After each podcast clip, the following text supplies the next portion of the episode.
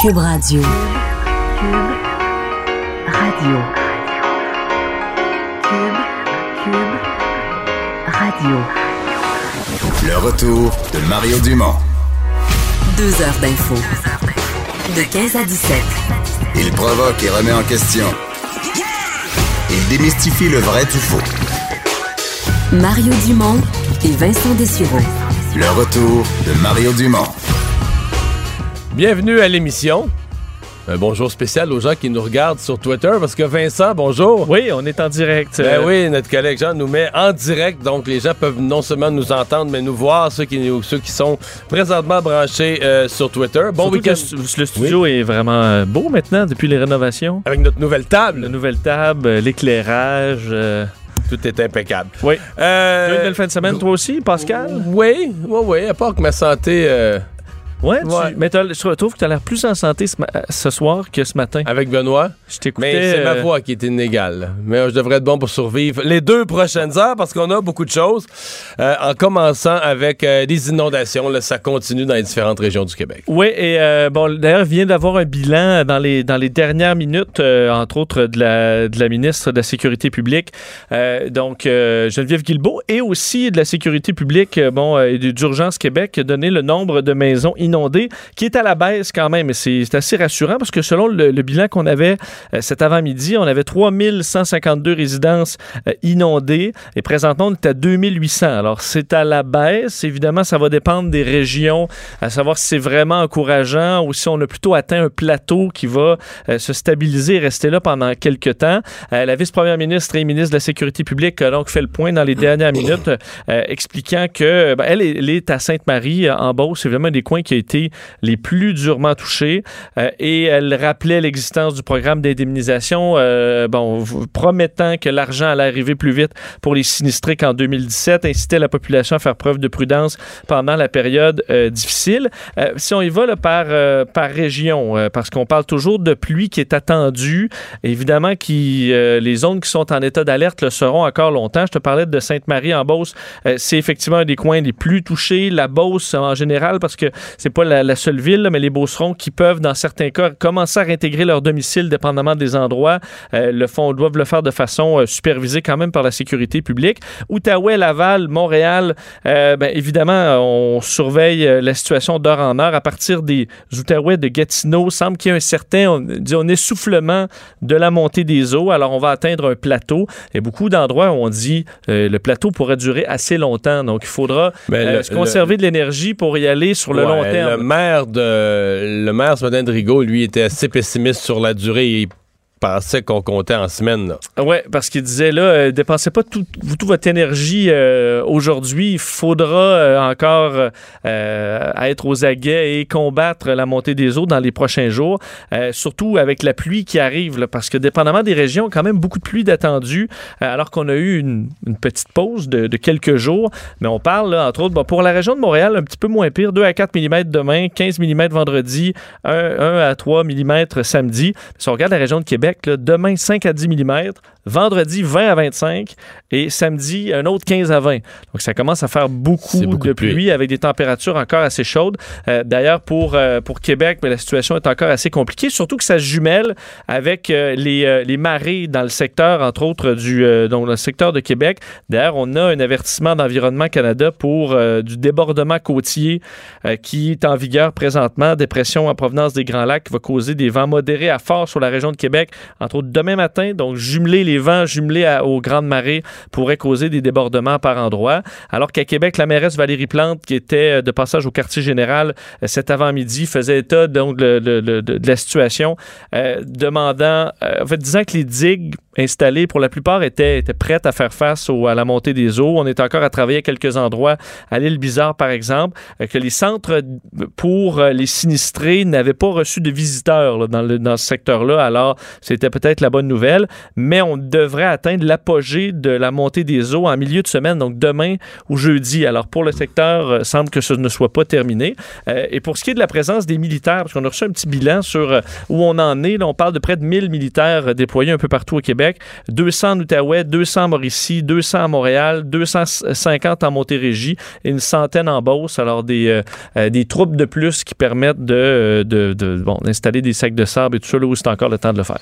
Un petit peu plus tard dans l'émission, on va d'ailleurs parler au maire de Deux-Montagnes. Euh, tu te souviens, Vincent, la, la fin de la semaine passée, on avait son image qui avait fait ni plus ni moins construire une, barricade en bloc de béton, une digue complète de blocs de béton, parce qu'avec l'expérience de 2017, il voulait pas que la même chose se reproduise. On croit comprendre que ça a fonctionné, mais on va, lui en parler directement. D'ailleurs, j'ai vu celui qui s'est installé une, une espèce de toile. Ah, le monsieur qui a sa toile à 43 000 Ouais, le Watergate, là, donc invention québécoise. Puis ça, ça tenait le coup. J'étais content parce que tu dis quelqu'un qui a investi autant, 43 000 et qui, mais qui travaillait quand même sans arrêt là, pour essayer de sauver sa maison. On lui souhaite le mieux possible, mais c'est, c'est du travail. Mais tout à l'heure, tu me disais qu'en observant la, la- la- la scène de son équipement, tu pensais à lui le jour où il va, le- quand tout allait être fini, de nettoyer ça. là. Ouais, parce que c'est toutes des petites pochettes un peu qui se remplissent d'eau, puis il y en a des milliers et des milliers là, tout autour. Puis tu- là, tu vois les. les, les- Des ce que tu n'imagines pas d'avance, tu imagines que c'est de la belle eau propre, mais des branches, des algues, toutes sortes de cochonneries. Puis après ça, là, nettoyer pour, chaque le, cellule. pour le rouler, pour le pour le ranger. rouler, pas que ça sente euh, la charogne. J'imagine que c'est quand même. Oui, ça protège la maison, mais c'est pas au- d'aucun travail, là, après ça, d'enlever Non, ça. le l'installer, ça avait l'air déjà d'une papier corvée, mais le nettoyer, là, ça va être une, euh, Alors, une euh, aventure de quelques jours, peut-être. Bon courage, puis euh, peut-être rappeler, euh, euh, parce que les, autorités de, le rappelaient aussi, là, euh, donc d'être prudent, les automobilistes aussi. Donc, il y a des cours d'eau qui sont fortement atteints, des autoroutes où euh, les deux côtés, c'est de l'eau. Il peut y avoir toujours des affaissements, dépendamment des endroits, des, du matériel qui est plus friable. Alors, si vous repérez des fissures, les citoyens qui sont dans des coins atteints, et des doutes sur la stabilité de vos terrains, de contacter les autorités municipales et de ne pas prendre de risques. Surprise euh, positive hier au Québec. En fait, surprise à divers degrés. Des gens disaient, ouais, on savait qu'il y avait des discussions, mais je pense que personne s'attendait à ce que ça sorte à ce, de cette vitesse-là. Le maire de New York, qui prend tout le monde de court, pour le jour de la Terre, annonce, moi, je veux une ville carboneutre, je veux une ville qui respecte ses obligations environnementales, et notamment, ben, pour ce qui est de de, de mouvoir euh, et d'alimenter en électricité tous les équipements, les infrastructures, les bâtiments de la ville. Ça devrait être l'hydro- l'hydroélectricité canadienne. Mais ça, ben, on, comprend que québécois. c'est- on comprend- on comprend que c'est Hydro-Québec. Euh, oui, le maire de New York, Bill de Blasio, tu l'as dit, a annoncé hier euh, le déploiement d'une- d'un projet vert, initiative verte pour euh, rendre, les, rendre New York carboneux d'ici 2050. C'est un plan et ça passerait par l'hydroélectricité québécoise pour obtenir un approvisionnement propre en énergie et ce euh, dès 2020. Donc on veut des contrats avec Hydro-Québec euh, dès 2020, ce qui arrive évidemment rapide, ça. très, très rapidement. Et euh, au risque de relancer certains débats là, sur la gestion de notre électricité, des projets futurs, euh, entre autres aujourd'hui sur les ondes d'LCN, le ministre de l'Énergie, Jonathan Julien, qui a déjà ouvert la porte à évaluer dans le, le- le- le futur euh, est-ce que de nouveaux barrages pourraient être euh, en- envisageables? Parce que le, le surplus qu'on a présentement et dont on parle depuis des années ben, est vite écoulé là, quand tu parles d'entente si- avec New York. Ouais, plus le Massachusetts. Parce que l'entente de la Massachusetts tient toujours. Il y avait un problème de ligne par le New Hampshire, c'est corrigé. On va passer par le Maine, on va contourner les montagnes du New Hampshire. On a une entente. Fait que si on livre l'électricité au Massachusetts, puis qu'on livre l'électricité à la ville de New York, Là, le surplus, on On n'a plus. là. On n'a plus, d'autant plus que nous, au Québec, là, je veux dire, ils continuent à avoir une petite croissance de population, une croissance économique, et on veut des autos électriques. Là. Oui, ah oui, si tu changes tout le parc auto. Mais là, on, euh, progressivement, là, on peut rentrer l'auto électrique. Euh, donc, euh, est-ce qu'on devra y penser rapidement à des projets de barrage? Je fais entendre un montage de ce que euh, le ministre de l'Énergie a dit un petit peu plus tôt aujourd'hui à LCN. On regarde l'ensemble euh, de, de l'écosystème électrique au Québec, mais on pense que pour ces deux contrats-là, effectivement, une bonne partie du surplus va être euh, assumée. Il y a plusieurs partenariats possibles. On va regarder ces dossiers-là. Naturellement, ils sont, déjà, il existe déjà les dossiers en termes de préliminaires. Mais je pense qu'en 2021-2022, on, va devoir s'interroger sur les développements futurs euh, hydroélectriques euh, pour voir si le besoin est, euh, quel sera le prochain grand projet. Donc, devenir la batterie de l'Est des Amériques, est-ce que ce serait le, le- le projet du Québec? Il faut dire que la centrale Romaine 4, elle va entrer en, en- en service en 2021. Euh, il y a des projets de développement qui existent déjà, des stades préliminaires, mais euh, écoute, qu'il y ait un intérêt euh, au niveau du gouvernement et que ça, et que ça passe. Est-ce que C'est là... pas- c'est pas parce que t'étais plate là, que c'est la Non, musique c'est qui a ça, failli on, part- partir. on part là. à la pause, il n'y a pas de problème. Non, mais parce qu'il y a un, dé- un débat assurément qui s'en vient chez les écologistes, Ah, ben oui. là. Ah, Parce absolument. que la question ne sera pas simple. Absolument. Si on disait on harnache une nouvelle rivière, on construit des nouveaux barrages, pour une cause excellente, là, bon, économiquement bonne pour le Québec, mais surtout, euh, parce que moi, je me dis, en plus de tout ce qu'on vient de dire, c'est pas impossible que New York exerce un leadership sur d'autres villes. Ben oui, mais qu'est-ce que le maire des de- États-Unis. Ben oui. euh, je- Exemple, à New York, présentement, là, une grosse partie de l'électricité, c'est carrément des centrales au mazout. C'est la pire chose. Ben, presque, là, ouais. Le deuxième Le après le charbon, charbon. là, Ouais, ça, le charbon. Et tout de suite après. Fait que là, tu sais, le gain environnemental, il est majeur, là, entre une centrale. Ils ont aussi des centrales au gaz. Ça, c'est moins pire. C'est moins polluant. Mais tu sais, tu passes d'une centrale au mazout à l'hydroélectricité. C'est un gain euh, extraordinaire. Absolument.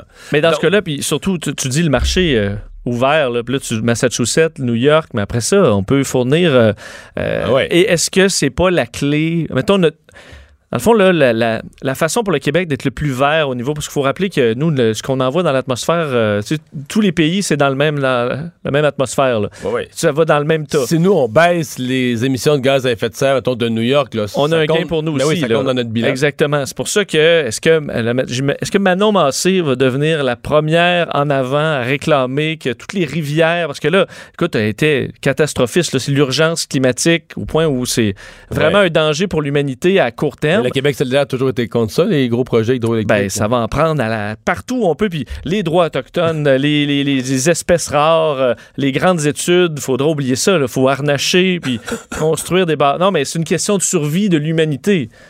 Dans ce Ouais, cas-là, c'est il n'y a plus je veux dire, le débat euh, sur s'il y a une espèce rare euh, dans un coin ou que c'est des territoires ancestraux de d'autres. Ben, face à l'urgence climatique, on met des barrages partout.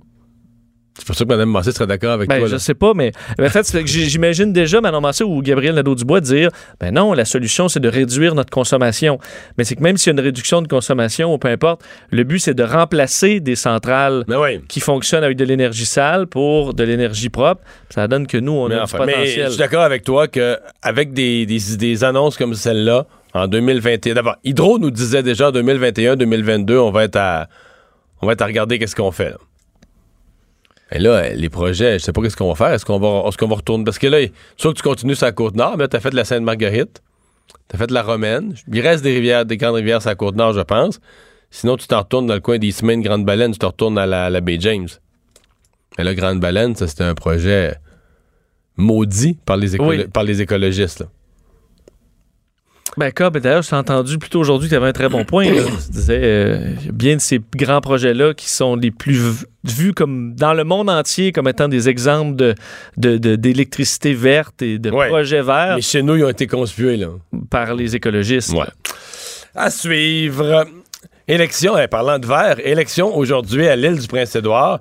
Parce que on, on- suit cette élection dans une petite province parce que les sondages montrent les verts en avance. Oui, ce sera intéressant de voir les résultats de ce scrutin. Euh, les bureaux sont ouverts d'ailleurs depuis 9 heures ce matin, alors qu'il y avait quand même l'intérêt à l'île du Prince-Édouard. Déjà, 36% des électeurs avaient euh, voté, évidemment, électeurs admissibles avaient voté par anticipation. Alors, euh, bon, euh, vont élire leur prochain gouvernement. Et ce qui est intéressant, c'est qu'actuellement, tu le disais, le Parti vert est le favori dans les sondages et pas depuis juste quelques jours. ça fait pratiquement, euh, fait près, près d'un an que le Parti vert est en avance, avait dévoilé une plateforme électorale. Ça m'a fait sourire parce que tu dis euh, Québec solidaire, pour parler d'eux encore, ben. Tu sais, eux, les, les projets sociaux en, en- en ont moins, on dirait, ils parlent que de, de climat, alors que le Parti vert euh, en, en- en- aux- à l'île du C'est un Prince-Édouard parti beaucoup plus un généraliste. grand projet euh, social, je peux dire 10 000 bon, des millions de dollars pour la bonification des prestations d'aide sociale, euh, revenus de base garantis à relever, salaire minimum 15 dollars de l'heure, euh, soutien au logement abordable aussi. Alors des projets qui sont pas uniquement sur euh, sur l'urgence climatique. Évidemment, il y en a, le taxe sur le carbone, euh, des initiatives pour l'achat d'un véhicule à- électrique, mais ils ont ils ont un plan pour euh, un plan social en général. Il faut rappeler que c'est une c'est quasiment la, ville de Lévis à peu près en termes de population. Mmh, ouais, un petit peu plus, à peine. Donc, euh, c'est un peu plus anecdotique. Écoute, c'est 27 comtés, là. 27 petits comtés, 27 circonscriptions où, en moyenne, il doit y avoir à peu près 3, 3, 3 4 000 voteurs. Tu sais, c'est pas gros. Sauf que, euh, je me méfie quand même. Écoute, le Parti vert va être Il y a quelque chose, il n'y a pas de doute, mais pour moi, c'est pas fait qu'ils vont gagner. Il y a un sondage qui émettait 10 points en avance. Euh, les conservateurs et les libéraux sont presque à égalité derrière eux. Mais il y a un autre sondage qui mettait juste les verts 3 points en avance. sais, trois points, c'est pas beaucoup. Surtout si t'es un nouveau parti, que t'as jamais gagné d'élection. Est-ce que tu vas vraiment sortir ton vote? Fait que moi, je, écoute, je, ils sont sûrs à l'ensemble des sondages, la probabilité la, la plus grande, c'est que les Verts vont gagner. Mais pour moi, c'est pas une, à cette étape-ci, c'est pas une certitude. Là, euh, ça, mais c'est pas un balayage, c'est pas, c'est pas clair ça, comme ça. Jason Kenyon d'Alberta la semaine passée. là. T'as une lutte à trois où tout le monde ramasse une trentaine de pourcents. C'est plus. euh, D'ailleurs, il y a un vote aussi sur le mode de scrutin hein, qui pourrait changer pour un proportionnel mixte. hmm. Donc, je sais pas si Ça y a de l'intérêt là-dedans. ben, ça aussi, c'est une- c'est intéressant pour eux, mais ils ont 27 comtés, là. Mais d'ailleurs, pour la population, tu as raison, c'est un peu. C'est 145 000 habitants pour Lévis, puis 153 000 pour euh, l'île du Prince-Édouard. Bon. Fait que c'est pas mal C'est- Lévis. C'est pas mal Lévis. Ouais, c'est pas mal Lévis. L'élection à Lé- à Lévis, on n'en parle pas euh, À l'échelle à canadienne. l'échelle canadienne. Mais quand même, quand même, ça va être, euh, ça va être intéressant. Sauf que je ne pense pas qu'il y a un impact pan-canadien sur le Parti vert. là. Ça reste un phénomène local avec un programme euh, assez local, mais surtout un chef là, euh, qui, euh, je veux dire, c'est- un personnage quand même intéressant, le chef des Verts. Peter? Bevan Baker. Bevan Baker, il n'est même pas né au Canada. C'est un Écossais. Il est né à Aberdeen, là, ville pétrolière dans le nord, de dans le grand nord, de dans le nord de l'Écosse. Il a étudié à l'université de Glasgow. Il est arrivé, euh, il est arrivé adulte au Canada. Et puis, c'était lui, il a toujours été intéressé par le Parti vert. Il s'était présenté, je pense, pour les Verts en Ontario. Monet a déménagé à du Prince-Édouard. Puis quand il s'est fait élire, écoute, il, est seulement dans toute l'histoire du Canada, il est seulement le troisième député vert d'une province, je pense. Quelque chose comme ça. Il est le troisième. Puis Là, il y en a eu, a eu d'autres. Là, à Colombie-Britannique, il y en a eu deux autres. Mais, euh, tu sais, dans toute l'histoire du Canada, il y a eu très peu de députés verts d'une province.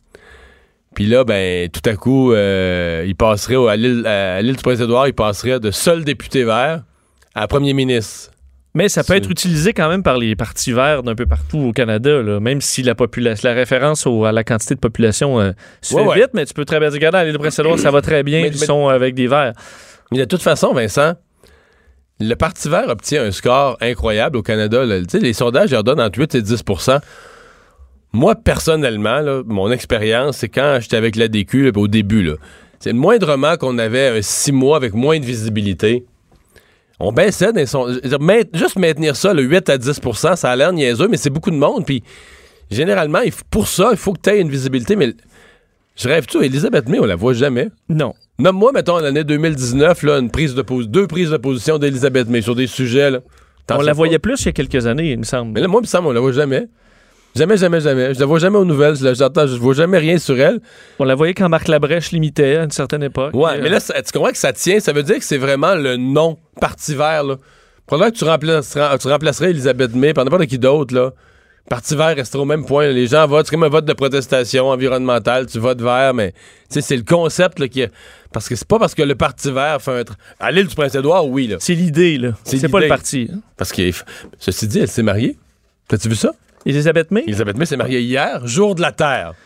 Bon. On est fort en symbole quand Oui. même. Ouais, mais là, elle essayait de, de prendre la vedette sur le jour de la Terre. C'est la journée pour la Terre.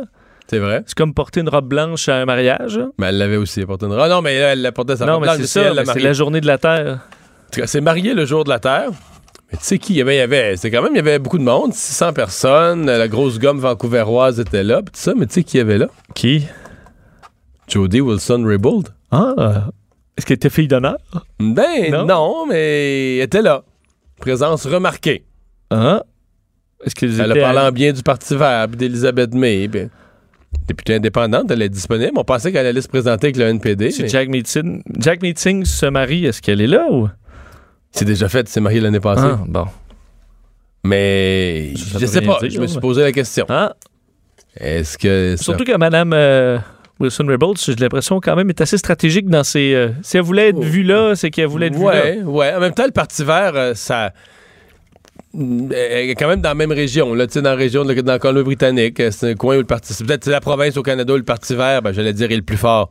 Était le plus fort, s'ils prennent le pouvoir au niveau provincial à, À l'île du Prince-Édouard, ça va être autre chose. Mais en tout cas, à, noter. Euh, nouveau bilan pour les attentats au Sri Lanka. Oui, un bilan à la hausse. Euh, les attentats de dimanche au Sri Lanka, c'est alourdi. 310 morts maintenant. Euh, le bilan auparavant est à 290 morts avec 500 blessés. Alors, il faut comprendre que beaucoup de ces blessés sont, sont décédés finalement suite à leurs blessures. D'ailleurs, bon, un peu de ce qu'on a de plus récent dans ce dossier-là, c'est bon, la revendication de, par le groupe l'État islamique. D'ailleurs, selon bon, le, le groupe djihadiste sur son agence euh, de propagande, les auteurs des attaques ayant visé des ressortissants des pays de la coalition et les chrétiens au Sri Lanka avant-hier sont des combattants de l'État islamique, ce qui n'est pas vraiment euh, la version des, euh, des, autorités locales qui parlent davantage d'un mouvement islamiste local qui aurait fait ses gestes en représailles aux attentats de Christchurch, donc qui avait fait 50 morts le 15 mars dernier. D'ailleurs, ce matin au pays, c'était bon, bon c'est une journée de deuil national trois minutes de silence, d'ailleurs, euh, ce matin observé par euh, la population en hommage aux victimes des, euh, des kamikazes qui ont frappé des hôtels de luxe et des, des églises pendant la messe de Pâques. Et entre autres nouvelles intéressantes sur le sujet, c'est qu'on apprend que l'Inde, les services de renseignement avaient averti le pays de possibles attentats à venir provenant d'informations d'un membre de l'État islamique qui, a, qui, était, qui a été arrêté. Puis qui avait même nommé un des kamikazes. Exact, Zaram, Zaran Assim, qui a été identifié dans une des vidéos euh, dont, on, peut voir un peu partout et qui, euh, qui est un des auteurs présumés de cet attentat. Alors, une, des personnes de l'État islamique, interrogée par des agents euh, indiens qui obtiennent l'information comme quoi cette personne est en entraînement pour des attentats au Sri Lanka. ils ont informé le pays et là, rendu là, est-ce qu'on n'a pas pris la menace au sérieux? Est-ce que la menace n'était pas assez précise? évidemment, il y a mais ils sont peut-être passés à côté euh, d'une chance d'arrêter ces, euh, ces, attentats. Ouais, parce que c'est pas. Euh, quand un, type seul, un peu fêlé, avec un camion bélier, prend son camion, fonce dans une foule, tu dis, ouais, c'est comment les autorités pouvaient arrêter ça, il n'y avait rien de planifié, il n'y avait pas de. Il a pas eu de conspiration. Mais t'as beau avoir les meilleurs services de renseignement dans le pays. Comment tu peux deviner que le type va faire ça, puis à quel coin de rue il va foncer? Mais Là, il y avait quand même de la coordination, de plusieurs personnes impliquées dans une opération, tout faire ça à même heure. Là, ça devient un peu un flop des services de renseignement, là. Qui ont pas, qui, c'est pas, qui ont sous-estimé la gravité de ce groupe-là, qu'il n'y avait rien sous écoute, qu'il n'y avait rien. Je sais pas, c'est quoi la qualité des, des, codes, des codes qu'utilisait le groupe, parce qu'ils étaient si avancés que ça tout codifier leurs propos, mais techniquement, dans la plupart des pays maintenant, quand un événement euh, une action terroriste requiert autant de planification, tu te fais attraper. Il y a quelqu'un qui va voir une trace de ce que tu prépares, puis il va te tuer. Là, en plus de faire quelque chose avec une grosse planification, tout en même en plus, il y avait eu avertissement. Donc, les services de renseignement du Sri Lanka ils paraissent pas trop bien. Paraissent pas bien. D'ailleurs, un des, euh, ça aurait pu quand même peu être pire vu qu'un des attentats a échoué pour une raison encore inconnue, mais un autre, euh, une, un autre hôtel, un, quatrième était ciblé et l'attentat n'a pas eu lieu. D'ailleurs, une, une, bombe artisanale qui a été retrouvée près de l'aéroport international. Euh, D'ailleurs, on vous a peut-être vu les images quand même très très claires d'un des, euh, des terroristes qui entre avec son sac à dos, qui caresse même au passage une petite fille, une, petite fille, un enfant qu'il qu croise avant d'aller se faire sauter. C'est assez, euh, assez intense. Euh, trois nouvelles euh, qu'on peut prendre en bloc dans une espèce de spécial euh, nouvelle très, très, très catastrophique sur l'avenir de notre environnement. Oui, alors que c'était hier le jour de la Terre, ben, aujourd'hui, les, les mauvaises nouvelles qui semblent s'accumuler pour, pour notre planète. Donc, je vais faire en rafale parce que plusieurs choses aujourd'hui. la première étant un groupe de médecins, infirmiers, infirmières, des professionnels de la santé qui s'unissent pour demander au gouvernement canadien et ben, des provinces de, euh, de préparer le réseau de la santé à la catastrophe des changements climatiques. Donc, eux disent, euh, et je le cite, on les appelle ACME, en fait, l'Association canadienne des médecins pour l'environnement, ignorer le stress grandissant sur notre système de santé publique et ses travailleurs que posent les changements climatiques n'est simplement pas une option viable. Euh, ce qu'on parle, là, on dit d'ici 50 ans, il y aurait 20 000 morts au Canada reliés au changement climatique, comme de quelle façon? Ben, la pollution atmosphérique, les vagues de chaleur, les allergènes. Mais ce qu'on appelle la pollution atmosphérique, là, techniquement, il y en a moins. là. On filtre plus l'air aujourd'hui, on fait plus attention. Il y en enlève le, le le chauffage au bois, on coupe Il y a des toutes sortes- véhicules électriques. Euh, oui, effectivement. Fait qu'on a un problème de, on a un problème de CO2, mais la pollution atmosphérique, techniquement, Les- est moindre qu'elle était. Ben, Qu'avant, oui, énormément. Euh, les, les réglementations pour les grandes cheminées. euh, oui, dans- on émettait, avant ça, on ben oui. émettait tout le souffle, n'importe qu'il y quoi. avait des pluies Hey, acides. comment, comment il arrive à ça, là? Euh, écoute, Bon, je peux pas me je- bon, ben, les- on dit aussi les, Les les- allergènes? les allergènes parce que il y a des Parce que de techniquement, là, peut-être qui ben là, techniquement, techniquement, si on veut combattre les changements climatiques, Oui. qu'est-ce qu'il faut faire? faut reboiser. Donc ça fait ça fait des allergènes? Faut, faut, faut que la terre soit plus verte. faut planter des plantes, faut planter des arbres partout. Ouais. Ben, les plantes ça fait des allergènes? Mais c'est ça que je dis. Fait que tu comprends pas. ben Fait qu'en fait, si on combat mieux les changements climatiques, on plante plus d'arbres, on fait plus d'allergènes. Ah, mais il va y avoir moins après ça puis ça va se stabiliser là, Parce que là, les vagues de chaleur euh, Bon, les- ça, avec avec des canicules, que des canicules puissent l'été emporter des personnes âgées, ça, OK. des- l'émergence de nouvelles euh, de nouveaux virus et bactéries OK. euh, qui s- du conséquences des changements climatiques Hey, ça, ça a l'air d'une. Ouais, peut-être des, des trucs qui n'étaient pas dégelés depuis longtemps, qui euh, Ouais. ou des zones. les- bon, on dit d'ailleurs face au changement climatique, le diachylon ne suffit plus. C'est un véritable code bleu qui est lancé pour faire référence euh, donc à- au système de santé, comme ce qu'on crie à l'urgence lorsqu'un pas patient tombe en arrêt cardiaque. Je suis pas contre qu'un groupe veuille nous sensibiliser au cl- changement climatique. En fait, c'est parce que moi, ça a l'effet inverse sur moi. J'ai l'impression de quelqu'un qui sort sur son balcon qui crie ou qui hurle au loup, là, pis tu comprends, là, qui- des nouveaux virus, de nouvelles. Ah ouais. Vous pouvez voir nommer. sais, ça, ça sonne un petit peu creux. Je sais pas. Je sens vraiment ça. là, je regarde aujourd'hui, j'ai vu passer cette nouvelle-là.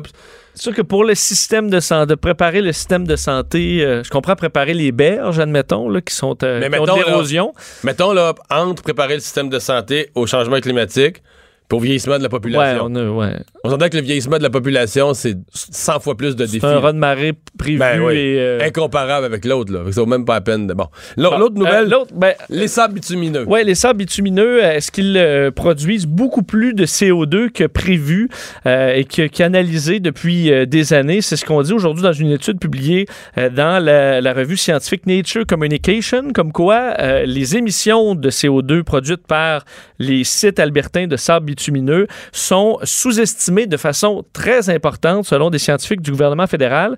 Euh, ce qu'on dit, c'est que euh, les, euh, on- bon, les émissions sont 64% plus élevées que celles officiellement rapportées par l'industrie.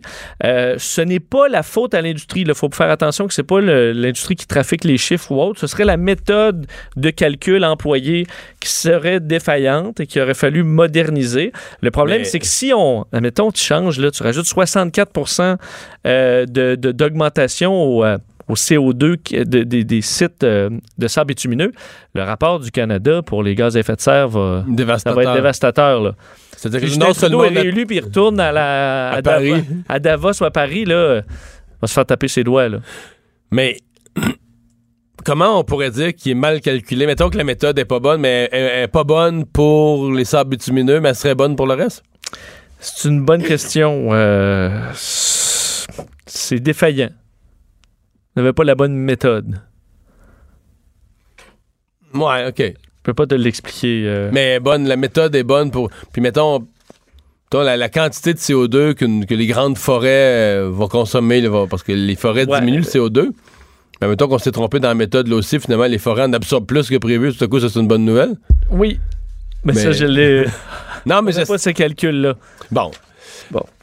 Un million d'espèces menacées. Ouais, et la dernière mauvaise nouvelle pour taper sur le clou des. Là, si vous êtes éco euh, Anxieux. anxieux, là, euh, c'est la goutte de trop là, parce que euh, apprend qu'un million, un million d'espèces animales et végétales pourraient être menacées d'extinction, euh, dont la plupart dans les prochaines décennies, selon un rapport, un projet de rapport de l'ONU sur la biodiversité, euh, dont l'agence France Presse a obtenu copie.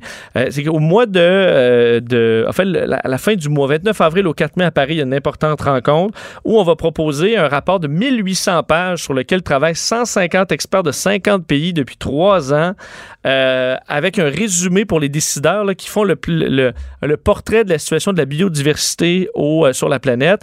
Et on dit que sur les millions, les 8 millions d'espèces estimées euh, sur la planète, un demi-million à un million de ces espèces devraient être menacées Il y a combien d'extinction. d'espèces en tout? 8 millions.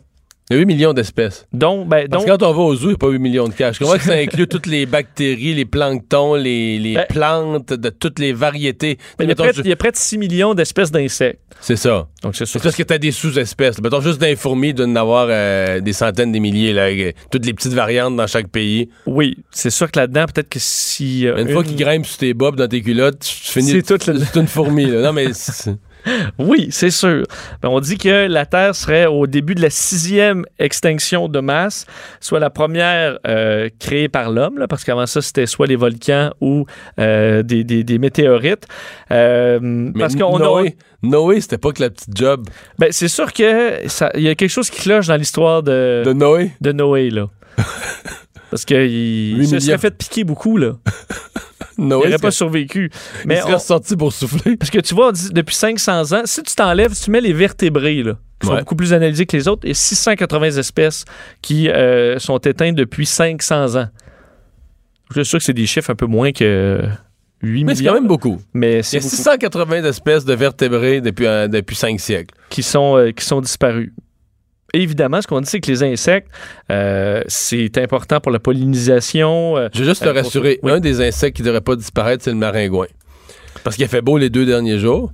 Puis dimanche, à la maison, fin d'après-midi, dehors, faisait beau. J'ai souligné ce qui est le fun à ce temps-ci, c'est qu'on peut aller dehors, Ouais. pas de maringouin. Oui. C'était plus vrai hier à même Déjà? J'ai vu un maringouin. Ben non. On se faisait pas manger, là. Mais j'ai clairement vu un Ton maringouin. premier maringouin de l'année. Un beau gros maringouin. Là, tu te dis, mais il était où, là? Où il a passé l'hiver? Comment il peut nous avoir trouvé, là? On est le 23 avril. D'habitude, jusqu'à euh, dé- début juin, là. Non, mais là, je te dis pas là, qu'on était, là, qu'on avait plein les cheveux. Puis, Non, mais c'est ça, on n'a pas de répit, là. Il en avait un. Fait qu'il était obligé de constater qu'il en a un d'arrivé. Là. Qu'il doit en Il avoir, est pas en un, il doit en avoir deux. Là. Les insectes piqueurs, ça, ça pourrait quand même être. euh, D'après moi, ça, que comme va. en Islande, l'Islande va très bien, puis ils n'ont pas d'insectes piqueurs. Bon, C'est un pays où il n'y a pas de maringouin, il n'y a pas de mouche noire. Il ne ferait jamais piquer là. c'est malheureux. Ben, c'est génial. Mais non, mais la biodiversité. Ben, il y a des oiseaux, ils mangent d'autres trucs, d'autres mouches, mais qui piquent pas. OK. bon, fait que c'est ça les nouvelles. Si on Ouais, se c'est ré- ça. Si Euh, on se résume, 20 000 morts au Canada, les sables bitumineux, c'est pire qu'on pensait, puis un million d'espèces sont menacées sur Terre. Exact. Et euh, on aura le rapport complet là, le 29 avril prochain. OK, parce à que ça, c'est juste un aperçu. C'est juste l'aperçu. Le rapport, on dit, c'est un peu comme l'im- l'importance des rapports du, euh, euh, du, euh, sur le changement climatique là, qui sort le- du GIEC là, sur le climat, mais là, ce sera le rapport sur la biodiversité qui devrait être dévastateur. C'est la pointe de l'iceberg, mais de toute façon, on sait pas quoi penser de ça, l'iceberg fond. Mario Dumont et Vincent Dessureau. Le retour de Mario Dumont. Après l'avoir lu et regardé, il était temps de l'écouter. Cube Radio. Tout le monde, Vincent, essaie de trouver des solutions euh, pour la, le, la- les inondations, pour couper l'eau.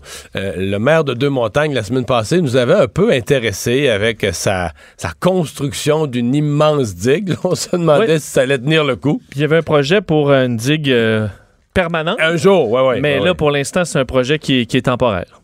On va y parler tout de suite. Denis Martin, maire de Deux-Montagnes, bonjour.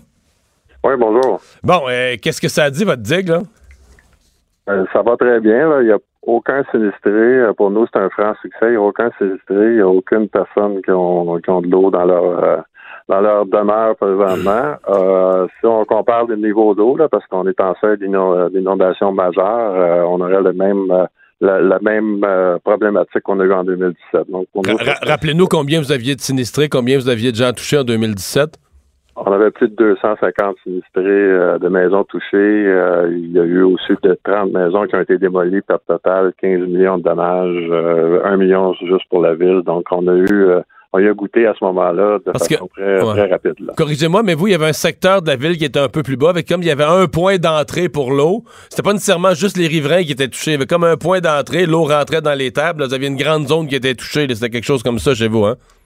Oui, il y a comme une plaine un peu plus basse. Là. je, vous dirais que c'est à un kilomètre de, des rives, euh, les gens y ont goûté euh, plus que les gens sur, sur le bord de l'eau. Donc, ça a été quand même assez, assez particulier d'être aussi loin du bord de l'eau puis d'être inondé. Fait que si j'allais dans ce quartier-là aujourd'hui, dans cette plaine-là, il n'y a pas d'eau. Il n'y a pas d'eau du tout, non. Fait que dès, dès 2017, ce qu'on a ce qu'on a fait, là, on a effectivement vous parliez qu'on a demandé euh, les plans pour faire une digue d'environ 300 mètres, quelque chose de permanent. Donc, on a fait faire des plans de vie. Du coup, du même coup, on a fait faire des, des plans pour une digue qui serait temporaire au cas où on n'aurait pas les permissions à temps. Donc, on a travaillé à faire euh, nos plans de vie pour une digue qui était temporaire, faite de blocs de béton, etc. Et on a fait les pratiques dans le sens qu'on puisse déployer tout ça dans, dans 48 heures. donc, vous l'aviez pratiqué? Des images, Ouais, on a pratiqué au garage travaux publics comment mettre la membrane, comment empiler les blocs, euh, regarder les plans qu'on avait fait au niveau de, qu'on avait eu au niveau de l'ingénierie. Donc, on avait planifié ça pour 2018, euh, l'an passé. On avait acheté les blocs à l'été 2017, donc il était tout euh, près de 2000 blocs qui étaient dans un parc, dans un endroit sécure, proche de l'eau, prêt à être déployés. On Puis quand vous avez exécuté la semaine passée, ce que vous aviez fait comme test, vous avez répété ça, ça, parce que des fois quand on arrive pour vrai, qu'on est stressé un peu, ça marche plus pareil, mais ça c'est tout a marché. Ben, la bonne chose, cette année, on a eu l'information euh, très exacte du ministère mardi à, l'effet que l'eau euh, atteindrait de plus ou moins le même niveau que 2017. Donc, on a mis tout en branle. Donc, on avait au moins 96 heures au lieu de 48 pour mettre ça en place. Ça a pris 72 heures, je vous dirais. Hier, euh, vous avez vu certaines images, je pense à TVA, justement, il y avait des, images où il y avait quelques brèches. Mais on colmatait au fur et à mesure, donc on est on est très très satisfait aujourd'hui, il n'y a pas d'eau du tout. Là. Parce que ça prend, c'est ça, c'est une chose de faire une digue avec du béton, mais l'eau passerait à travers, donc ça prend une membrane pour imperméabiliser ça. Oui, puis malgré la membrane, ben, il y a une forte pression de l'eau. Ça peut passer, euh, l'eau passe pas mal n'importe où, là, je vous dirais. Là, c'est quand même on connaît ça. Là. Donc, on, on, est là avec euh, avec euh, de la glaise, là, puis on colmate les endroits. On fait ça depuis hier matin. Mais à l'heure où, où, on se parle, il n'y a plus, il y a plus de, de bresse, tout va super bien. Euh, question sur l'historique de ça, ça, a dû coûter quand même, parce que là, à un moment donné, il a fallu que vous fassiez voter au conseil d'acheter euh, le nombre de, le, nombre de morceaux de béton juste pour les mettre dans un parc en se disant ben il y aurait pu ne plus avoir d'inondation, on ne sait jamais. Est-ce que ça est-ce que ça avait chialé? Est-ce qu'il y avait une partie de la ville qui disait Ah, c'est le maire gaspille notre argent, il y a, des, des lubies du maire ou les gens étaient d'accord? Ben, j'ai pas, j'ai pas eu de, j'ai pas eu de ce type de, de réaction-là, mais je vous dirais que j'ai fait partie de la, mission à Paris avec la communauté urbaine de Montréal là, en, mai de l'année passée, puis on avait eu des discussions là-dessus, puis les gens ont dit, les premières choses qu'ils nous ont dit, oubliez les 0-20 ans, les, les cas de centenaire, ça n'existe plus de nos jours. Il faut, il faut justement repenser euh, qu'est-ce qui peut se produire. Les changements climatiques sont sont majeurs soudains et on oublie les statistiques du passé. À ce moment-là, on a bien préparé le dossier en disant mais ça peut se produire, mais on est loin de l'avoir souhaité, je peux vous je peux vous le dire, parce qu'on a eu les autorisations pour la digue permanente. On commençait les travaux là, pour pour terminer le tout en décembre prochain, là, selon les normes du ministère de l'Environnement. Donc, on a préféré avoir la permanente, je peux vous le dire. Ouais. Mais euh, les gens, quand même, là, dans, dans, le secteur, les 250 résidents euh, qui avaient été inondés là, en 2017, ils doivent être comme contents. Ils doivent dire notre mère est débrouillard. Ben, je, peux, ouais. je peux vous dire que les, les gens, les gens sont, sont, très satisfaits du résultat. Euh, Probablement un peu nerveux. Y, a-t-il une crainte que ça cède ou que. Ben, ça a été nerveux pendant la construction. Les gens avaient hâte qu'on termine. Là, ils voient un peu l'efficacité. Euh, hier, euh, c'était quand même particulier. Là, les gens euh, s'affairaient sur leur sur leur propriété là, avec le ménage du printemps, même des petits barbecues, etc. Donc, c'était quand même assez particulier. Mais les gens ont quand même une crainte intérieure. On, a hâte que l'eau redevienne à des niveaux normaux. la nature et la, nature. Donc, on, on est toujours prudent lorsqu'on fait des parce qu'on fait des choses comme ça. Donc, on a, on a très hâte que l'eau, le niveau de l'eau baisse. Donc, dès que le niveau de l'eau baisse, donc vous allez être en travaux pour votre digue permanente. Oui, à ce moment-là, malheureusement, on doit retirer celle-là, la, la, temporaire, puis après ça, on va faire le digue permanente. Donc, les travaux sont échelonnés sur euh, une bonne partie de l'été ou beaucoup plus à l'automne, parce que c'est certain qu'il y a beaucoup de normes environnementales à suivre. Et euh, en décembre, c'est supposé être terminé. Donc, les problèmes qu'on a, qu'on connaît, puis on, le fait de, de voir qu'est-ce qui se passe avec la digue euh, temporaire, mais ça nous permet d'être d'être certain ou d'être sûr de notre coup là, pour la digue permanente là, qui s'en vient euh, à l'automne. Ben, merci de nous avoir parlé. Bonne chance pour la suite des choses. Mario Dumont. Il s'intéresse aux vraies préoccupations des Québécois. La santé, la politique, l'économie. Jusqu'à 17. Le retour de Mario Dumont. La politique, autrement dite. Le buzz de Vincent Dessureau.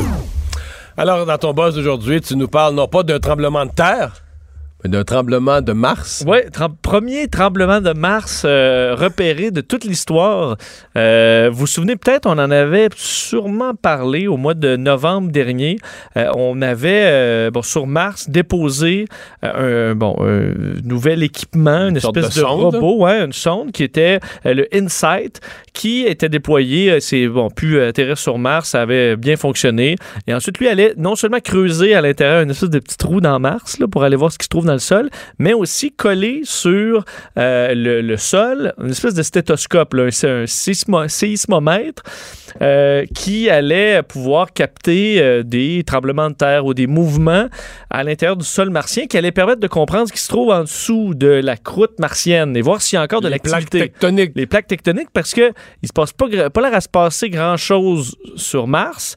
Évidemment, nous, on a des volcans, il y a plein de choses de déplacement des plaques, mais sur Mars, il se passe pas grand chose. Est-ce que c'est complètement arrêté? C'est un peu ça la question à laquelle on voulait répondre. Eh bien, depuis des mois qu'on écoute, alors qu'il se passe rien, rien, rien, et euh, le 6 avril dernier, ça vient d'être annoncé, euh, l'équipement a pu repérer son premier séisme martien. Euh, il reste encore à confirmer que c'est pas le vent. Ça, ça. Ça, ça, me- ça me chicote un peu, là. On dit, donc, faut, faut juste confirmer que c'est pas du vent ou un autre bruit parasite. Mais sinon, ce serait un très faible tremblement de Mars. Euh, quelqu'un qui a entendu ben, sur sa machine. ou juste. Oh, ça Oh, y est. oh! S'est passé de quoi?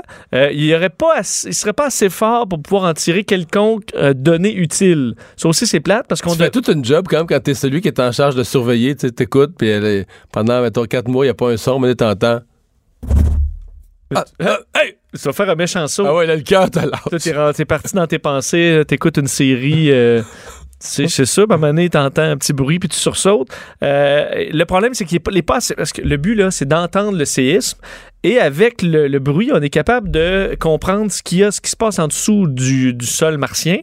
Euh, mais il est trop faible pour avoir ce genre de données-là. Alors, on n'a pas d'autres données à part de savoir que qu'il se passe pas rien, à moins que ce soit du vent, mais il y a quand même des bonnes chances que ce le soit, que ce le soit pas. Ce qui, euh, pour dire des chercheurs, lance une euh, nouvelle discipline, c'est-à-dire la sismologie martienne, donc un nouveau champ d'expertise qui n'existait pas avant et qui permettra d'analyser davantage ce qui se passe sur Mars et de comprendre un peu ce qui se passe parce qu'on on s'imagine que Mars, on Parce peut qu'on s'imagine que c'est pas, un- c'est pas un martien qui est arrivé genre avec une brosse à dents, mort de rire pour nous niaiser. là. enlever le sable, mettons. Là. non, non, je pensais pas se poser. Un oiseau, là. pic, pic, pic. Non, c'est vraiment pas supposé être ça. Alors, surtout, ce qui est intéressant, c'est de comprendre. Mars permet de comprendre peut-être où s'en va la Terre euh, dans des, mi- des millions ou des milliards d'années ou en 2020, là, dépendamment de où on, où on se place. Mais euh, dans des données intéressantes. Et au moins, ça prouve qu'on n'aura pas mis cette. Ça a dû coûter assez cher mettre ça sur Mars. Et au moins que ce soit passé de quoi pour la première fois depuis des mois. C'est une bonne nouvelle. C'est un, grand questionnement. Est-ce qu'on autorisera un jour complètement les livraisons par drone? Euh, On sait l'importance du commerce en ligne, donc l'importance des livraisons. Est-ce que les livraisons se feront par drone aux États-Unis? Oui, parce qu'on a parlé il y a quelques semaines à peine qu'on avait autorisé pour la première fois la livraison par drone euh, en Australie, dans deux, euh, dans deux parties là, de Brisbane en, Australie, si je me trompe pas. Euh, et là, aujourd'hui, ben, coup de théâtre, la FAA américaine qui euh, approuve pour la première fois sur euh, le territoire américain Google pour faire de la livraison par drone dans un coin là, très précis. On parle de deux disons, zone très rurale en Virginie, donc pas très loin euh, d'ici, Blacksburg et Christiansburg, euh, qui auront dans les prochains mois, donc euh, dans le courant de l'année en cours, de première livraison de ce, qu'on- de ce que le département Wing de Google. Donc Wing a développé une espèce de drone entre le drone à hélice qu'on s'imagine, comme un peu style hélicoptère, et un avion. Donc le drone est capable de décoller à la verticale, d'aller à haute vitesse à l'horizontale et de déposer son, euh, son, son chargement, son petit colis, euh, au bout d'une longue corde là, qui descend. là. Donc lui, il se pose pas nécessairement, il fait juste descendre sa petite corde, tu reçois ta boîte et euh, tu peux avoir une livraison comme ça en l'espace de quelques minutes. Évidemment, pour certains là? éléments précis. C'est une bonne question. On n'a pas encore ce genre de détails. Dans toutes les images que j'ai vues, il faut que tu sois là. Euh, mais c'est d'ailleurs l'intérêt de l'avoir vite, c'est parce que tu en as besoin maintenant. Donc, tu peux commander, tu es sur ton application. Ok, C'est pour une livraison vraiment rapide. Là. Oui, en quelques minutes. On- les images que je vois, surtout, par exemple, pour les enfants, là, il manque euh, euh, quelque chose de- de- d'important. Tu appuies là-dessus, ça s'en vient chez vous. Tu euh, reçois le colis, puis dans l'espace de quelques minutes, ça a été livré. Évidemment, et ce qui est intéressant, c'est que c'est une faire approuver par euh, la FAA, donc euh, les, autorités de l'aviation euh, civile américaine. C'est très compliqué. Parce que, évidemment, vous imaginez la réglementation en aviation, c'est énorme, mais c'est un peu le même principe. On a dû, chez Google, faire euh, créer des manuels euh, de vol, de réglementation, de- d'entraînement pour les, les pilotes de drones, parce qu'éventuellement, ça va être automatisé, mais là, il faut encore euh, le piloter. Euh, la hiérarchie, la sécurité. Alors, toute cette paperasse-là gigantesque qui a été faite par Google en premier lieu, et ensuite, ça risque d'ouvrir la porte pour une autorisation plus simple pour les futures compagnies, vu que Google aura défriché ce terrain-là que euh, un autre géant, Amazon, voulait avoir, mais ils sont en retard, eux, sur le plan. Alors, Google les Donc, a Google est devant Amazon de la livraison par drone. Absolument. Mais c'est dans deux, deux villages du Vermont, là. Alors, on va se cal- euh, de la Virginie. Alors, on va y aller mollo, mais il y aura peut-être On n'est pas rendu centre-ville New York. Là. Non, c'est ça. Puis ils ont encore besoin pour des, par exemple, des livraisons à plus longue distance. Je sais pas c'est quoi la limite, mais euh, là, tu as besoin d'autorisation supplémentaire, comme les compagnies aériennes encore plus, et là, ça sera compliqué. Mais euh, quand tu es Google, tu as le temps de mettre du monde là-dessus, là, faire de la paperasse, des documents.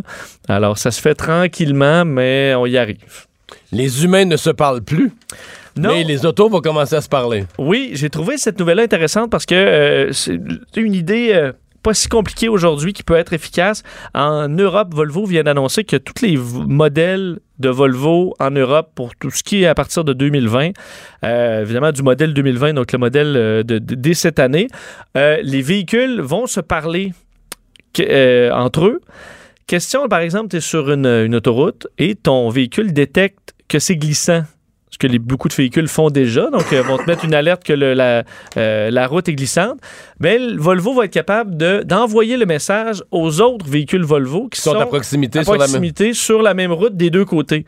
Euh, même chose si tu... En disant, attends, tu vas avoir un avertissement, un autre utilisateur, euh, attention, c'est T'as un glissant. avertissement que ça s'en vient pour être glissant. Tu pourras ralentir d'avance, préparer, adapter ta conduite. Même chose si toi, tu allumes tes, euh, tes, tes, euh, tes hazards, tes phares, tes, clignotants.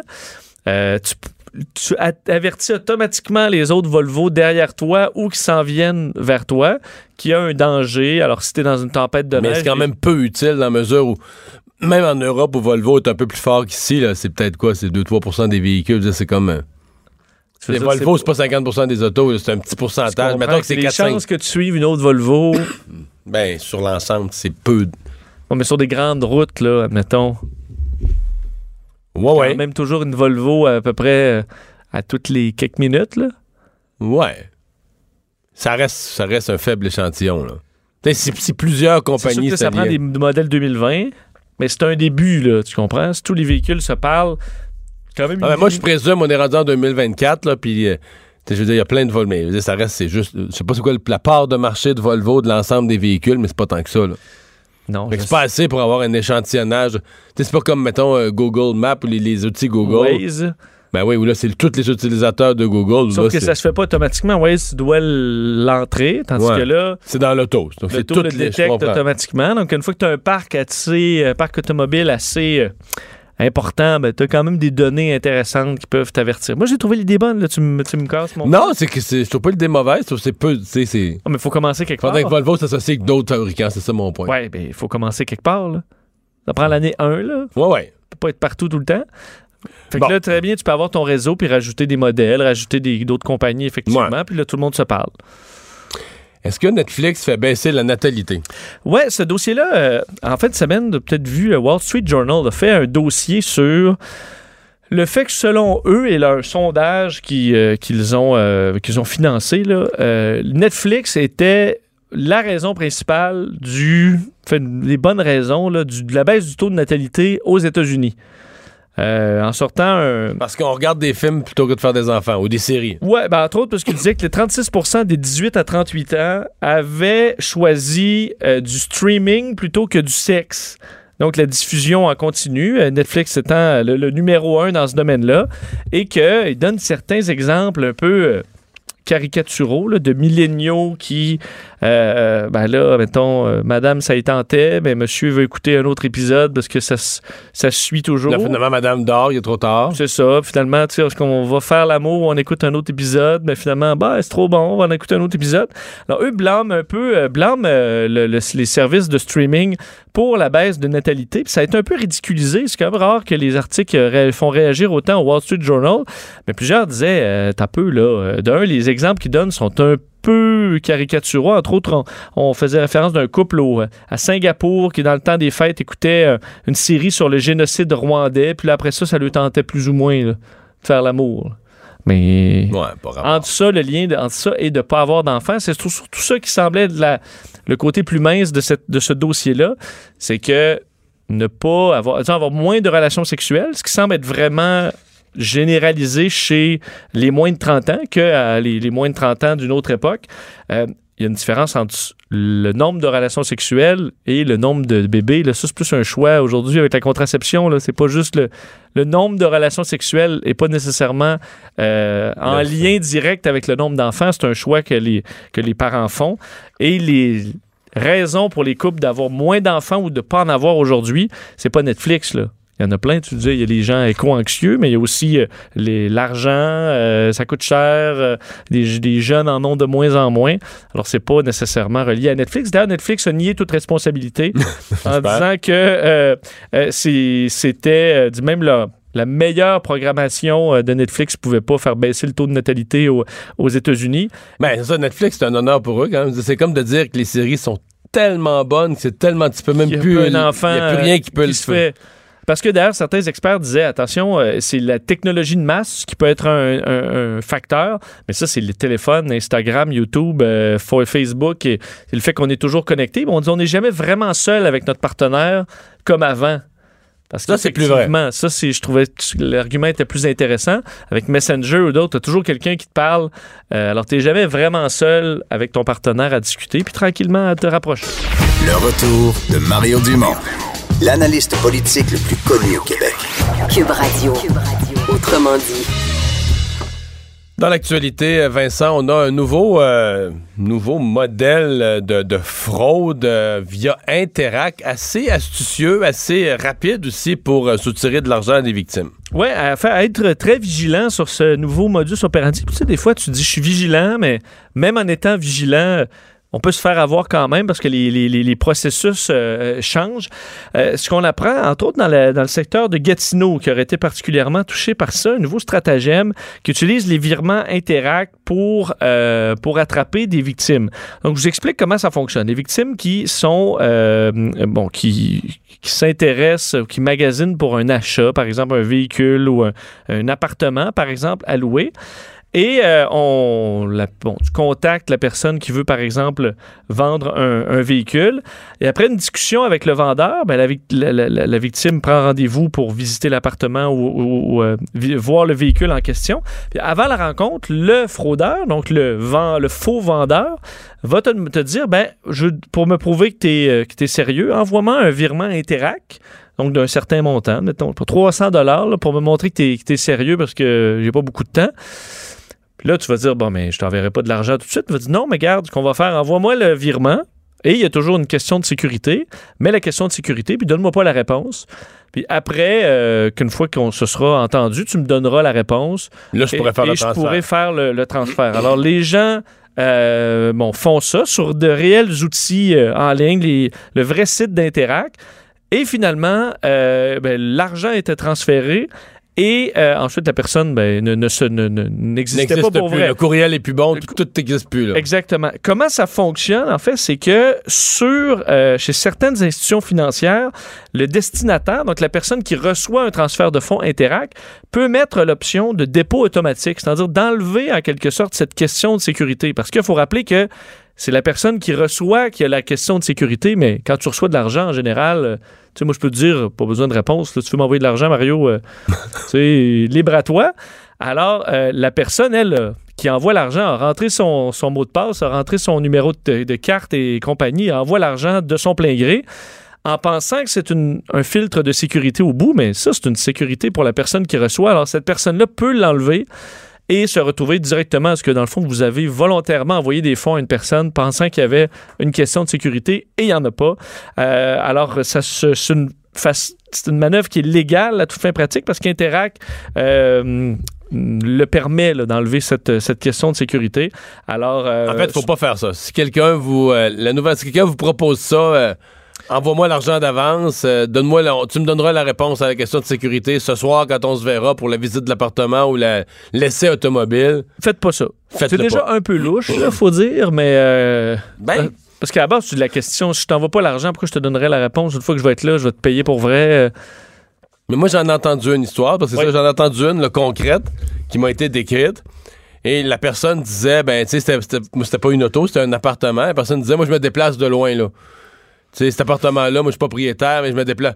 Puis là, je me suis déplacé une couple de fois pour des niaiseux qui se présentaient même pas au rendez-vous. Toi, T'es-tu sérieux? Oui, je suis sérieux, j'en ai besoin absolument, peut-être c'était la table.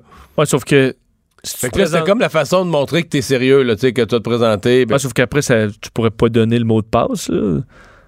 Regarde, c'est ça la- pas de pour- je te dis un peu comment il approche ça en disant, tu, il te demande de prouver ton sérieux en disant, regarde, tu me fais un dépôt, puis t'as vu les photos, la probabilité c'est que tu vas le prendre. D'ailleurs, il y a un vrai appartement avec des photos et une adresse, là, mais qui est pas nécessairement alloué ou qui est alloué. Ben, mais qui est c'est pas- souvent à prix très alléchant parce que c'est justement pour attraper le plus de monde possible. Sou- C'est on ça. va souvent sur les véhicules, un véhicule anormalement bas, super beau. Puis Là, tu veux, tu dis, hey, là, faut que je sécurise ça au plus vite, c'est l'opportunité. Donc, euh, soyez particulièrement vigilants euh, avec ça. Euh, le gendre de Donald Trump qui parle de l'enquête Mueller. Oui, euh, bon, petit suivi sur ces, les lendemains de l'enquête du rapport de Robert Mueller. Euh, Aujourd'hui, Jared Kushner parlait, en fait, dans une conférence organisée par le magazine Time à New York et euh, il a fait donné son point de vue sur ce, ce- rapport-là, disant que quand vous regardez ce qu'a fait la Russie, c'est-à-dire acheter quelques publicités sur Facebook et tenter de semer la discorde, c'est terrible. Mais je pense que les investigations, les enquêtes et toutes les spéculations autour de ça ces deux dernières années ont eu un impact bien plus grave sur notre démocratie qu'une poignée de publicités Facebook. Parlant d'une grande opération pour détourner l'attention du pays, quand vous regardez l'étendue de ce qu'ils ont fait, en parlant des Russes, euh, les, des Russes, les enquêtes ont fait beaucoup plus de mal. Euh, alors, c'est la vision de Jared Kushner. D'ailleurs, euh, Donald Trump a salué une super entrevue de son gendre, euh, disant qu'il était très fier d'avoir des gens extraordinairement intelligents à ses côtés pour servir les États-Unis. Alors, Voilà. évidemment, il était, il était bien d'accord. Mais là-dessus, sur l'importance, je veux dire, une enquête. Ben, je dis pas que l'enquête n'a pas fait de bruit, mais si le résultat, si le choix d'un président aux États-Unis a été influencé par les Russes, dans l'histoire du pays, c'est pas banal. Ben, c'est sûr que pour Jared Kushner, si si l'ingérence russe a permis d'élire le plus grand président de l'histoire des États-Unis, c'est moins dramatique. Ouais. Mais ça dépend où tu te places. euh. Mais si tu prends ça froidement, mettons que tu t'en fous d'un ou de l'autre, le démocrate, républicain, Trump ou Clinton, si tu regardes ça froidement, puis tu te dis, est-ce que c'est grave qu'une puissance étrangère ait potentiellement influé sur le résultat? C'est très grave. Oui. Puis si tu te demandes, est-ce que le républicain moyen, il y a 30 ans, si tu lui avais dit ça, tu sais, là, les Russes, là, ils vont venir faire des. Ils vont venir jouer dans votre système électoral. venir- Moi, je pense que l'Américain, le républicain moyen aurait capoté. Ben- puis là, aujourd'hui, le républicain moyen est accroché à Donald Trump, puis il n'entend plus rien de ça, puis il trouve plus ça grave, la Russie, parce que c'est Trump, Trump, Trump. Mais d'ailleurs, un qui l'a un peu facile à cause de ça, c'est euh, c'est Obama, parce que les républicains euh, pourraient très bien taper sur le clou que toute cette ingérence-là s'est faite sous l'ère Obama, alors que Ben, les Trump autorités n'ont pas Don- été... ouais. Donald Trump l'a dit, ça, quand même. Oui, ça commence, on commence à avoir quelques articles là-dessus, mais... euh, Là, effectivement, on peut pas blâmer Donald Trump pour ça, là. non, mais c'est pour ça, mais les républicains veulent tellement pas parler de l'ingérence russe que ils sont à côté quand même d'un morceau qui a de la viande, c'est-à-dire toutes les autorités américaines s'en sont fait passer une solide sous les yeux, Donc, sans être la- capable de sécuriser ouais. les élections. Donc, dans le mandat Obama, il y a eu un relâchement de la sécurité sur une question aussi fondamentale que la protection des élections. On sait que oui, les Américains se sont fait carrément euh, ben, frauder leur élection par une par une puissance étrangère sous le- l'œil du, du- de l'ancien président, mais là-dessus, les républicains veulent tellement pas en parler. que- Non. Euh, le président Trump, puisqu'on parle de lui, euh, est-ce qu'il y a euh, au Golan, une portion de territoire va porter son nom? Oui, c'est quand même particulier cette histoire-là, mais le, donc Benjamin Netanyahou qui a annoncé une petite petite surprise, un petit cadeau pour euh, Donald Trump. Euh, ça, aujourd'hui- tourne, euh, ça tourne un peu, au- un peu fort, l'histoire d'amour, les deux, le Trump et Netanyahou. Ben surtout, c'est que là, tu te donnes des cadeaux de noms géographiques. C'est un peu particulier parce que euh, là, on annonce aujourd'hui qu'une colonie israélienne sur le plateau du Golan, qui, du, la partie qui est occupée, il faut dire que c'est un coin qui a été stratégique et important dans, dans- dans l'histoire, va porter le nom du président américain. Alors, il va avoir le, la partie, euh, le plateau euh, Trump là, au, Golan pour le remercier d'avoir reconnu la souveraineté euh, d'Israël sur une partie du territoire syrien qui a, été annexé par Israël. On sait que Donald Trump a fait ça dans les, dans les dernières semaines. Il avait quand même rompu avec le, consensus international qui euh, qui allait pas dans ce sens-là. C'est le 25 mars dernier, déclarant la souveraineté d'Israël sur une partie du Golan qui a été conquise à la Syrie pendant euh, la guerre en 1967. Euh, donc, c'est un beau cadeau, alors que c'était deux semaines avant des élections israéliennes euh, pour, où bon, Netanyahou voulait un cinquième mandat.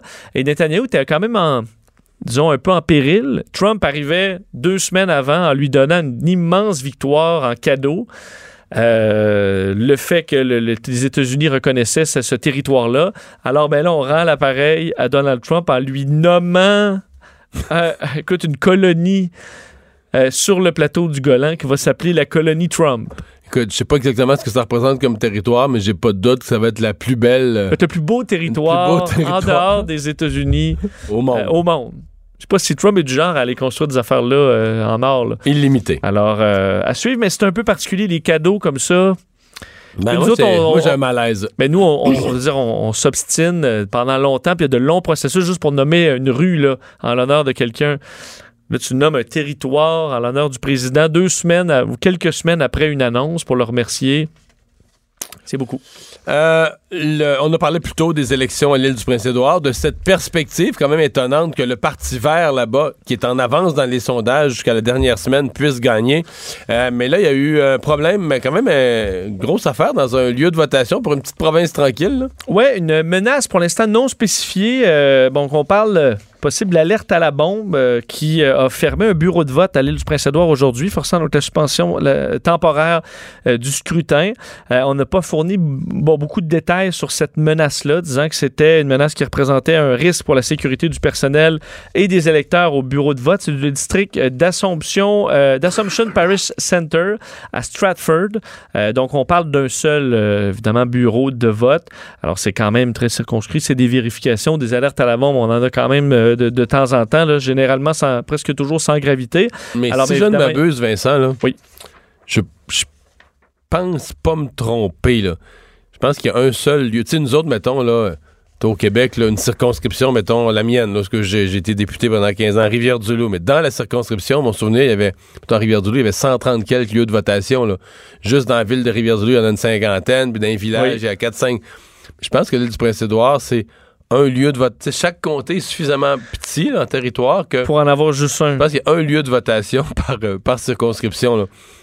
Donc, c'est comme si c'était un lieu de votation, c'est comme, c'est comme un comté, c'est comme un des, un des 27 sièges là, qui, où l'élection est arrêtée. C'est pas juste un lieu de votation, tu comprends, un, un pôle dans un comté au complet. là. C'est tout le. C'est tout le Euh, c'est sûr que, écoute, on dit. Tout est à échelle un petit peu réduite, un petit peu réduite. C'est arrivé vers une heure de l'après-midi. Il y a des voteurs là, qui étaient en train de rentrer leur, euh, leur, leur, leur, leur- billet dans leur coupon dans la, dans la boîte. Entre autres, un des candidats, le candidat du Parti progressif conservateur, James Aylward, qui disait l'avoir appris là, alors qu'il conduisait vers le, le bureau de vote euh, lui-même. Euh, et lorsqu'il est arrivé, ben, il y avait des véhicules du, euh, de la GRC euh, qui bloquaient et même criaient de, de- d'évacuer. Alors, il y a un moment quand même un peu d'inquiétude.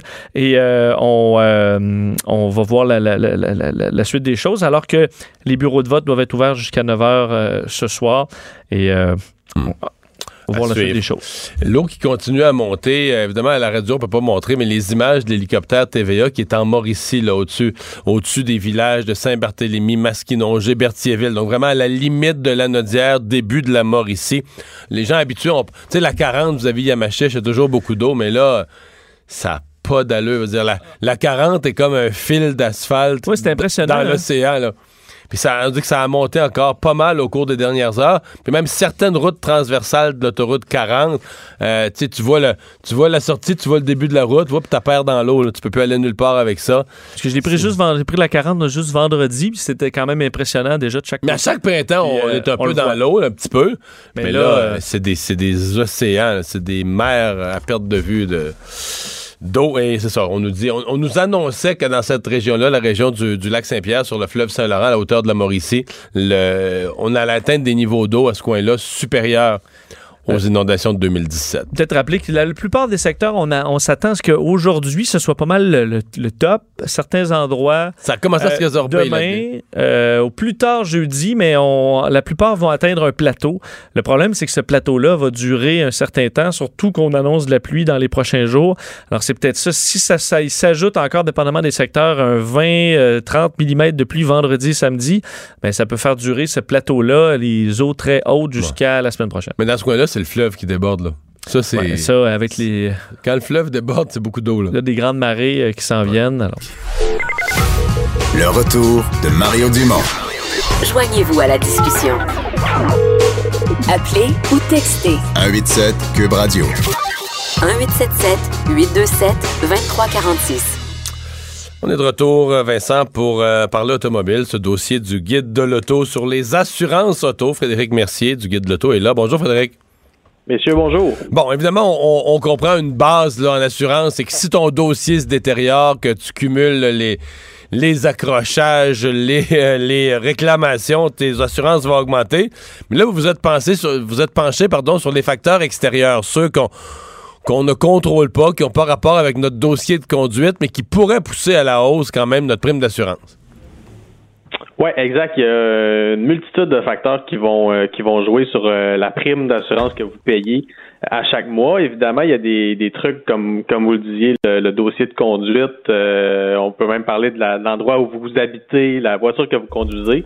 Ceci dit, on note depuis euh, depuis une dizaine d'années en fait que le, les assurances en, mo- en, en moyenne sont en hausse. Puis ça, c'est attribuable en bonne partie à, au coût de réparation euh, qui est impliqué dans le- la réparation d'un d'un véhicule. Euh, En, en 2000, 2008, on parlait d'un coût de réparation moyen de 3500 dollars après une collision, puis on parle de 4400 dollars en 2017. Ça, c'est des chiffres qui ont été Ouais. colligés par le Parce groupement que- des assureurs automobiles. Parce que le bilan auto, en tout cas, euh, si on prend le bilan des décès, le bilan auto s'améliore quand même, mettons, dans les dix dernières années considérablement.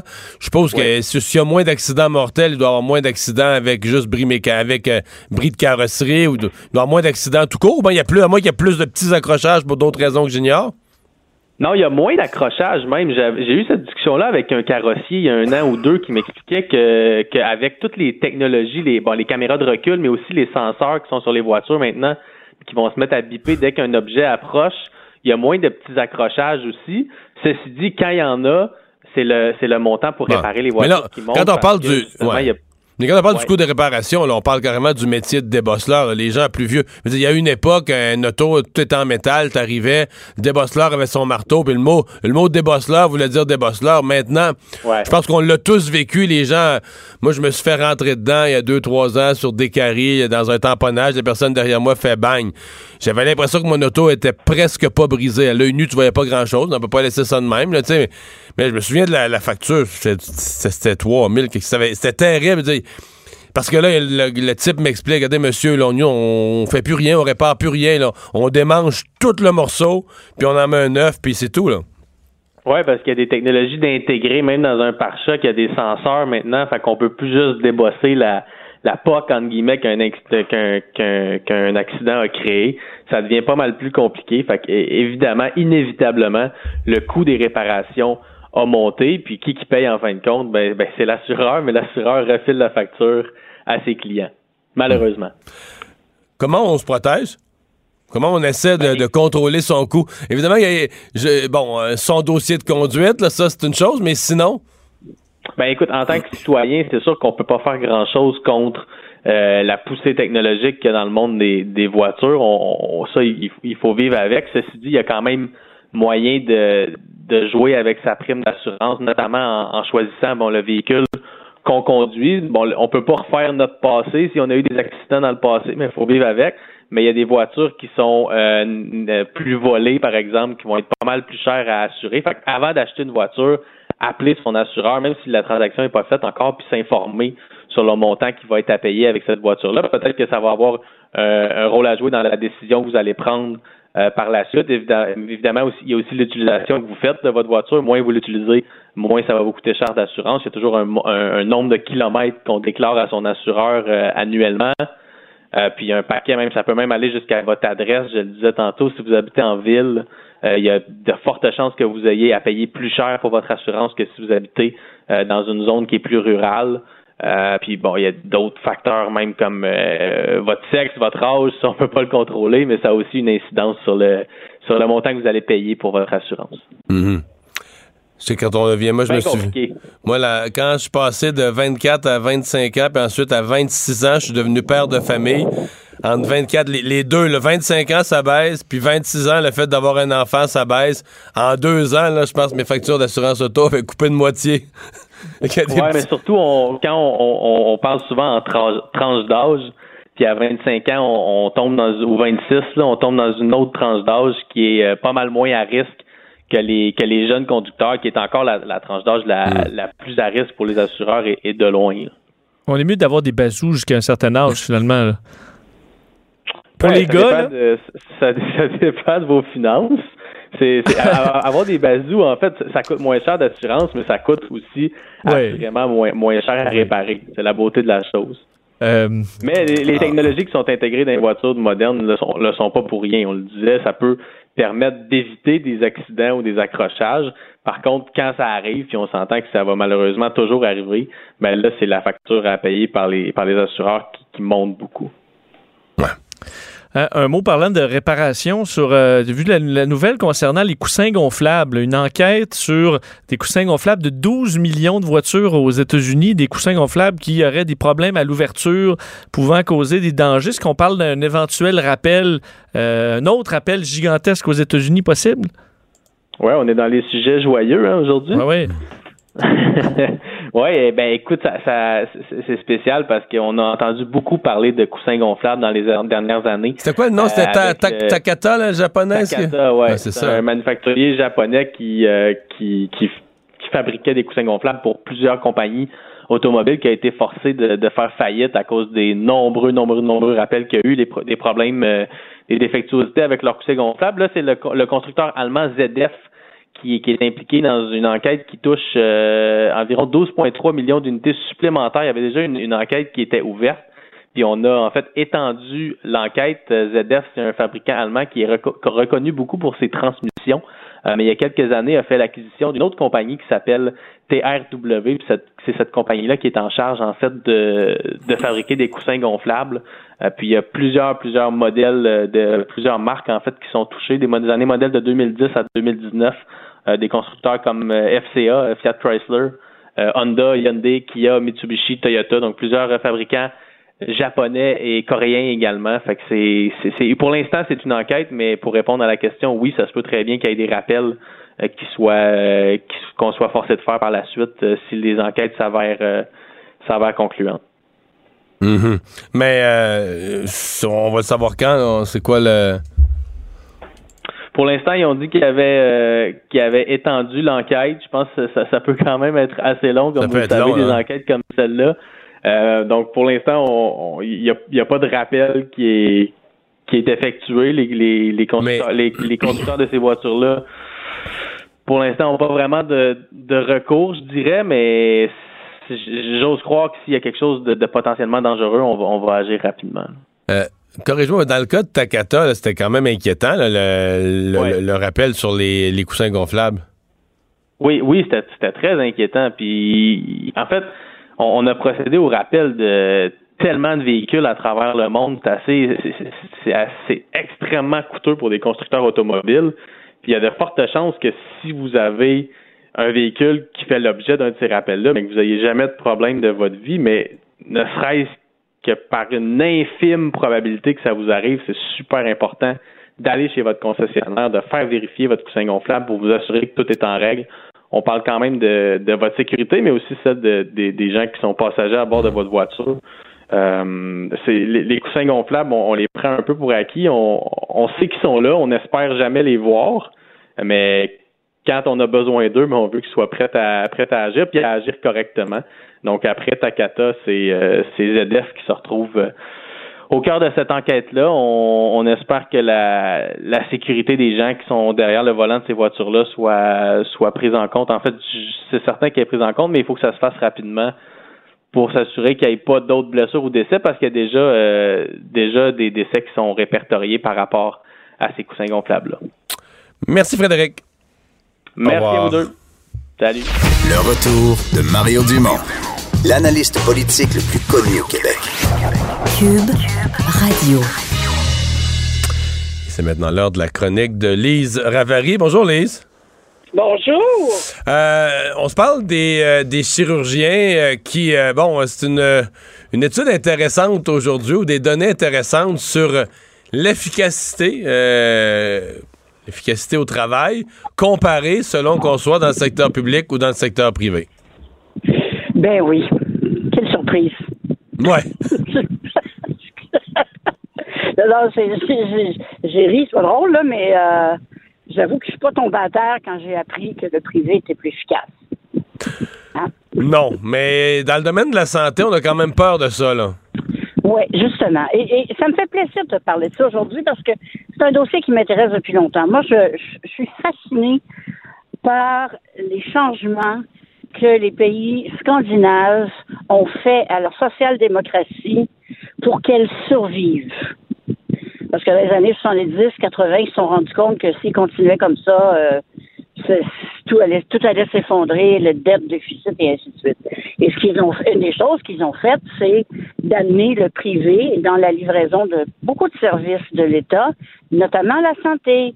Mais le, privé donne le service, mais l'État paye. parce que c'est vraiment ce qu'on a fait dans ce cas-ci, là, ce projet pilote pour des chirurgies où on envoyait des patients se faire, euh, se faire traiter dans trois cliniques privées, mais gratuitement. Et là, on est allé voir auprès des médecins la productivité. Les médecins ont dit on est capable d'en faire à peu près. on, finit par en faire entre 20 et 40% de plus d'interventions. Pas, pas 1 là, 20 à 40% de plus d'interventions quand on va dans le privé. Oui. Et euh, c'est intéressant de voir les, les, raisons de ça. Euh, c'est pas que le public est pas bon, c'est rien de tout ça, mais en grande partie, il semble que ce soit une question de d'effectifs euh, infirmières, préposés. Euh, tu ouvres une salle d'opération, tu prépares un patient, puis là, tu te rends compte que l'infirmière de chirurgie, ben, n'est pas rentrée. Tu es obligé de tout annuler. Dans au privé, où les, les, les, les affectations de travail sont peut-être un peu moins régis par des conventions collectives, il y a une flexibilité qu'il n'y a pas au public. Ça, c'est sûr. Je veux dire, c'est, tu prends n'importe quel secteur, c'est la même chose. Et eux, ils disent que quand ils arrivent à 8 heures pour une chirurgie, la salle est prête, ça a été nettoyé, les infirmières sont prêtes, tout le monde a fait son scrubbing euh, de bras et de, et de coudes, et ça y est, on y va. Alors que dans, apparemment, si je me fie encore à l'article euh, de la presse, ben, au, au, public, c'est pas comme ça que ça se passe. C'est pas aussi facile. Mais moi, je pense que ça devrait donner à réfléchir aux Québécois. Sur les choix qu'on a. Parlais, de ça, je parlais de ça, Lise, en 2002, 2003, puis ça a fait peur au monde. je le sais que tu parlais de ça, mais quand c'est présenté comme ça, là, hein, parce que la dernière fois que le gouvernement a fait un essai, si ma mémoire est bonne, c'était les libéraux. Et quand le Parti québécois est arrivé pour son bref euh, moment de gloire... Ils ont défait ça en disant, ah, le privé dans la santé, c'est terrible. Ils ont tout annulé ça, ils ont mis ça à poubelle.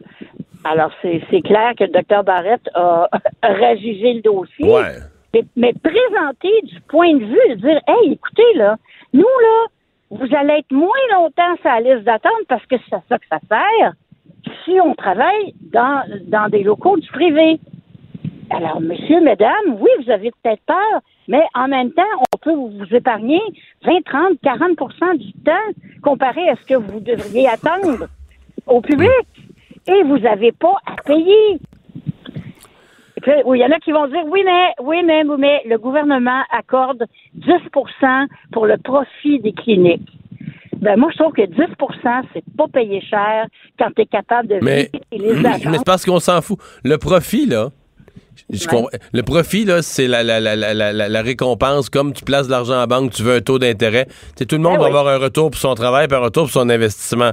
Mais toi, ce qu'il faut que tu regardes, t'es le gouvernement, c'est combien chaque chirurgie me coûte. Moi, il moi, faut que je fasse soigner une personne. faut que la personne elle reparte puis que sa chirurgie, son genou, sa hanche, euh, sa cataracte, faut que la situation soit corrigée.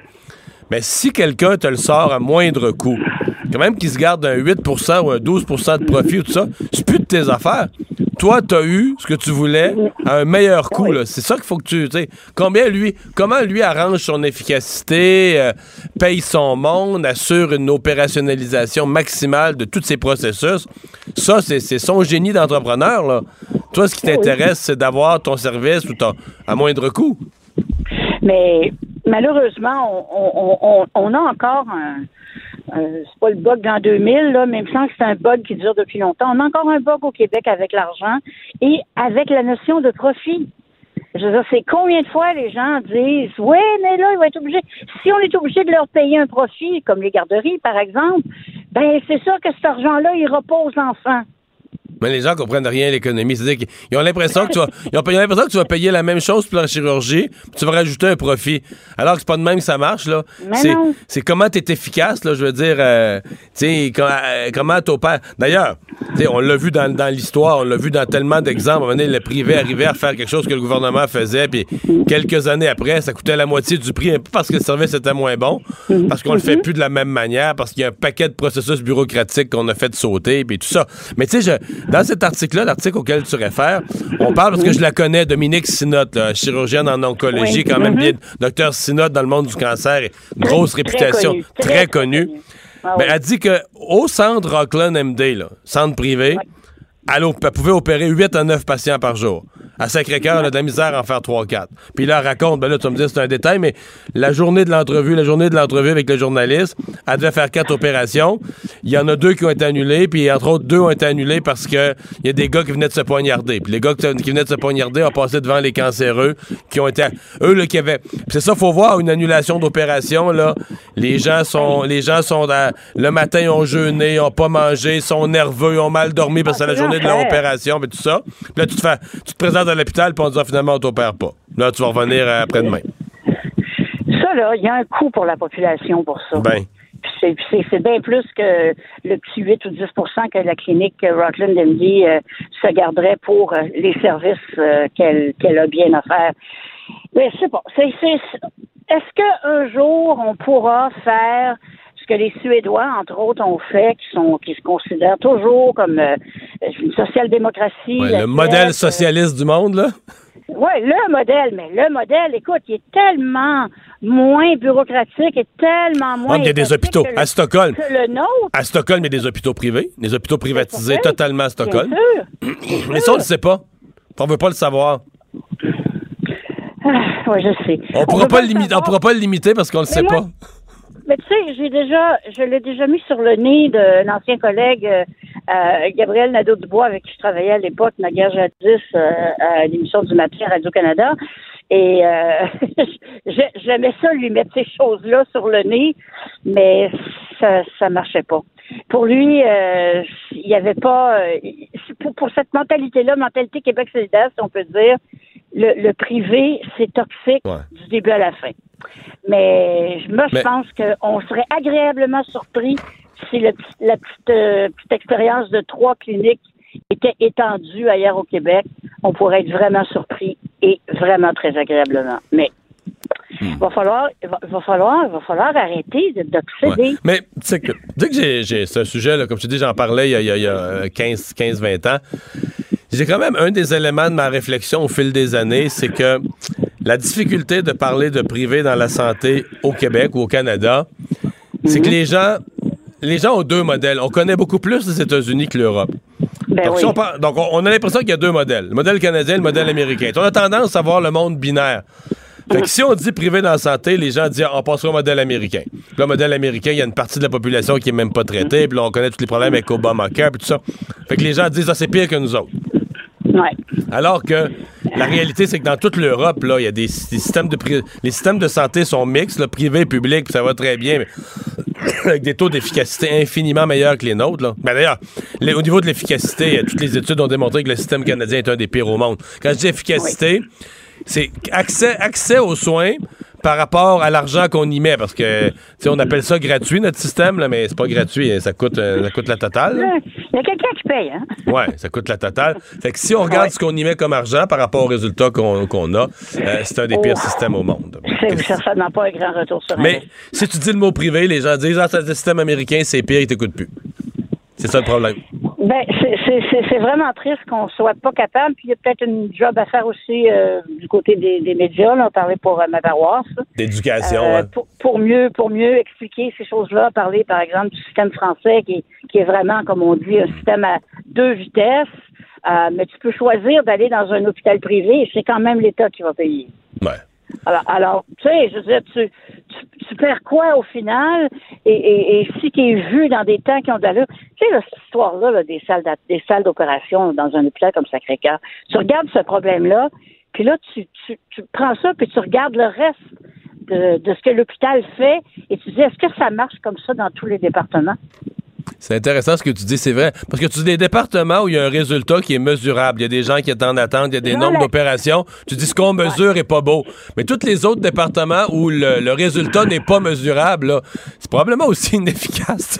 c'est juste Ben, qu'il l'urgence, n'y a pas de données mathématiques, il n'y a pas de chiffres pour le mesurer. là. Non, mais d'ailleurs, ça, c'est une chose au Québec. On n'aime pas beaucoup garder les statistiques. Déjà, Parce qu'on- qu'on sait jamais quand ils risquent peut-être de nous exploser. de nous faire avoir l'air fou. Ouais. Hey, merci beaucoup, Lise. Grand plaisir. À bientôt. Bye-bye. Bye-bye. Euh, Vincent, on a d'autres euh, nouvelles à surveiller, entre autres, là, la- la- je pense aux gens inondés, euh, la pluie qui va être de retour. Hein? Oui, avertissement de pluie émis par Environnement Canada qui touche dès, ce soir, entre autres, l'Abitibi-Témiscamingue, la réserve faunique de la Vérandrie, et c'est des quantités quand même importantes, là, 20 à 35 mm de pluie qui sont attendues d'ici demain soir. Alors, ça arrive quand même rapidement. Pour les autres secteurs, ce sera plus loin un peu. Si on prend Montréal, c'est demain, là, il fera soleil une bonne partie de la journée, puis ce sera ensuite là, dans le courant de l'après-midi où la pluie va, euh, va, va se faire sentir, et surtout les grosses quantités qui vont arriver dans la province, c'est vraiment vendredi et samedi. Là, on voyait entre autres la région de Il y a Québec. quand même deux épisodes déjà prévus dans les quatre prochains jours. Exact. C'est pour ça que ça arrive très vite. Pour ça qu'on dit, oui, on arrive à un plateau euh, dans certains cas sur la, le- la hausse des rivières, mais ça pourrait durer longtemps le plateau étant donné les, les chutes de pluie qui, euh, qui vont arriver dans les prochains jours. Candidature de Joe Biden, ça se précise. Oui, c'est drôle parce que je t'ai fait, euh, je fait à peu près 28 fois la nouvelle. Joe Biden est sur, sur le le point oui. d'annoncer sa candidature. Ce serait jeudi, là, selon CNN, euh, pour annoncer la candidature euh, 2020. On sait que c'est le candidat qui domine les sondages démocrates. Euh, Est-ce que ça va durer? Euh, J'ai hâte de voir en débat avec la jeunesse. Ça, je disais, certains candidats qui attirent peut-être un petit peu plus euh, euh, de vent nouveau, ce qui n'est pas le cas de Joe Biden ou euh, Bernie Sanders, qui sont les deux qui dominent pour l'instant au niveau des démocrates. Est-ce qu'on ira pour une candidature plus jeune? À voir, mais devrait entrer dans la course euh, dès jeudi, alors qu'il y a déjà quand même plusieurs candidats. Ça commence à faire pas mal. Moi, ça je va vois être un ça chez les démocrates. euh, un peu comme deux hommes, deux, deux vieux, deux jeunes, deux femmes. là.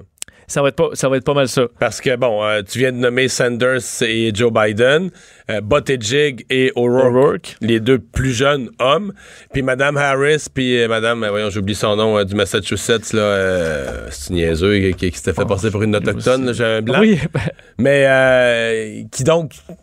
Donc, t'as as vraiment six. Bon, écoute, il y en a d'autres en arrière, mais t'as vraiment six candidatures qui, euh, qui dominent. Donc, euh, deux vieux, deux jeunes, deux femmes, ça va ressembler à ça pour euh, l'é- l'é- l'élection des démocrates, avec des choix stratégiques quand même importants. C'est-à-dire que qui peut. D'abord, il reste il y a rien qu'une question à la fin, c'est qui peut battre Trump. là. oui. Puis quand les Ouais. sondeurs vont se mettre à simuler si c'est lui ou si c'est elle qui était candidat, euh, qu'est-ce qui arriverait, qu'est-ce que ça donnerait comme résultat, c'est là que vont se... Parce qu'est-ce qu'on y va aussi plus à gauche ou plus au centre? Moi, un mais débat c'est qui est compliqué chez les démocrates. C'est qui va battre, qui va aider à battre... euh, Donald battre Trump. Euh, dernier petit sujet, euh, euh, un décès par une allergie assez rare. Oui, c'est une histoire euh, particulière en Californie. Une mère de famille qui veut alerter la population euh, à la suite de la mort tragique de sa fille de 11 ans, qui, elle, euh, euh, est décédée à la suite d'une allergie à, son, à, sa, à pâte à dents, à son dentifrice. Parce qu'elle s'est vue euh, prescrire un dentifrice par un médecin. Et elle, la petite fille, est déjà, on sait, gravement allergique aux produits laitiers. Et il y avait des pro- sous-produits, des protéines de lait dans la pâte à dents prescrite par un médecin. Alors, la mère, elle dit, moi, je regarde tout ce que ma fille mange, tous les ingrédients, on vérifie toujours, mais je me suis jamais méfié d'une pâte à dents. Et euh, sa fille s'est mise à enfler, ils lui ont donné rapidement l'épipène, des pompes pour l'asthme, mais rien n'a fait. Elle est, elle est décédée euh, malgré des tentatives de, hein. réanimation. Alors la mère qui dit, là, elle se sent très mal, même si les gens disent, ben non, tu ne peux pas savoir. Mais euh, on focus beaucoup sur la nourriture, mais on pense pas à ce genre. Et entre autres pour les médecins aussi, de l'ordre de- des prescriptions, d'aviser qu'il peut y avoir des allergènes, parce que dans ce cas-là, euh, c'était, disons, dans l'angle mort de la mère et ça a amené à une- un décès tragique. Le retour de Mario Dumont. Pour nous rejoindre en studio, Studio à commercial cube.radio. Appelez ou textez 187 Cube Radio. 1877 827 2346. Et c'est Simone qui est là avec ses recommandations. Bonjour, Bonjour. ça va. Il faut que je te dise, euh, Oui. tu fais d'autres choses? Tu fais des, des- des espèces d'horoscopes aussi, hein? Ben oui, je, je suis apprentie. Non, j'écris des fois des petits trucs un peu sur C'est pas des horoscopes, c'est Ouais. les caractéristiques des Ouais. gens d'un signe. Puis là, en fin de semaine, tu l'as fait sur les taureaux. Oui, parce que la saison des taureaux est commencée tout récemment. Ouais. Puis là, ben, et toi, t'en es Moi, un? je suis un taureau. Mm.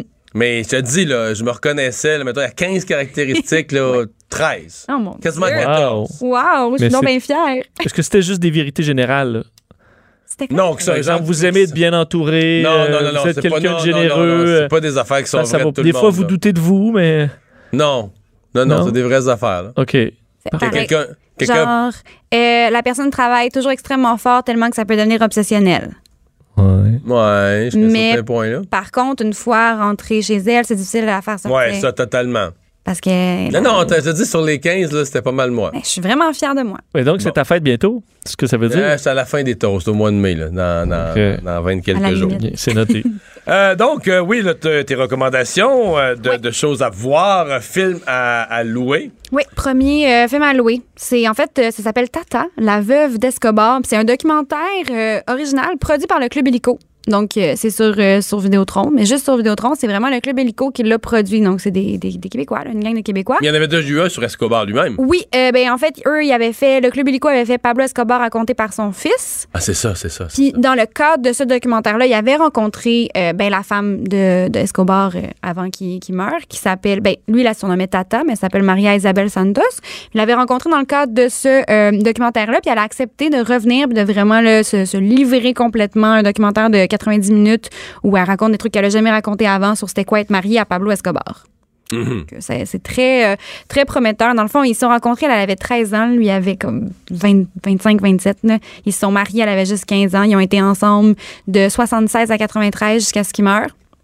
Et euh, c'est ça, on va en apprendre plus sur la vie de... Mais est-ce qu'elle était, euh, genre, sous son emprise, incon- naïve et inconsciente du criminel qui était, ou était juste une complice dans le crime? C'est ce que le documentaire euh, va, va essayer de démontrer. En fait, j'ai c'est à voir. Sûr qu'il est resté avec, avec lui très longtemps, mais c'est sûr que quand tu rencontres quelqu'un, quand tu as 13 ans, c'est facile de, manipuler et de garder quelqu'un sous son emprise pendant longtemps. Donc, le documentaire se penche justement sur est-ce qu'elle était une victime un peu de Pablo Escobar ou est-ce qu'elle était complice puis elle était bien là-dedans? Mais elle, maintenant, elle vit que. Je sais pas, elle est pas en prison, là, pas. Non, elle n'est pas en prison, elle est libre. Euh, Elle a comme 50 quelques, elle est encore jeune. Euh, Je, je sais pas, je sais pas qu'est-ce qu'elle fait. Qu'elle déterre des petits sacs d'argent euh, Quand une elle a fois besoin. au besoin. Là. Ah, je lui On voit pas dans Elle ça a dans le petite pelle à documentaire. jardinage quand t'as besoin de. Elle bien ça, les, petits sont- ouais, les plates-bandes. Ah, je lui Mais- souhaite. Je voyais dans la liste des films à louer le, le Homecoming. Ouais. Donc, euh, c'est le, le- Mais il faut aviser que c'est pas. Moi, je pensais que c'était un documentaire. pour ça que je voulais en parler. Ben, tu fais bien parce que moi, je me suis assis devant ça en fin de semaine. en me disant, ah, un documentaire, j'aime ça, les documentaires Uh-huh. sur les artistes, même si je suis. Et là, euh, au bout de 10 minutes, là, je dis, bon, ça, c'est l'intro, c'est la plus longue introduction d'un documentaire Mais c'est quoi que c'est? ever. Ben, c'est un spectacle. C'est en fait ça, ça s'appelle Homecoming, c'est sur Netflix, c'est sur le spectacle que Beyoncé a fait euh, l'année dernière en 2018 à Coachella, le festival de musique en Californie. C'est sur le spectacle ou c'est Ben, le C'est spectacle? en grande partie ça. le spectacle. Oui, moi aussi je suis un peu déçue parce qu'ils le vendent vraiment comme un documentaire. La, la bande annonce, c'est vraiment, on dirait juste un documentaire, on voit même pas le spectacle. Euh, Moi, moi puis mon ami, on a obligé nos, nos chums à écouter ça, il est un peu déçu. C'est des chorégraphies, puis tout ça, j'ai rien contre, mais tu sais, c'est- Ouais, faut savoir pas vraiment ça que je voulais. ouais. C'est un Faut savoir ce spectacle. qu'on regarde. Euh, au cinéma, encore Au un film de super-héros. Ben oui, toujours. Mais là, c'est comme le plus important. C'est le film de super-héros parmi Mais tu les passes films ta de vie dans les super-héros. Oui, j'adore les super-héros, mais c'est la, c'est l'année là, là. c'est vraiment en fait c'est Avengers Endgame, je pense que j'en avais déjà parlé, c'est le nouveau film de Marvel qui sort ce ben ce jeudi à minuit ou vendredi pour les gens normaux qui n'ont pas le goût d'aller voir un film à minuit avec euh, des fans et c'est le le film de Marvel, les 22 films avant qui ont commencé en 2008 avec Iron Man tout ce qui est arrivé depuis ce temps-là, tout culmine vers Endgame ou phase finale, le titre en français.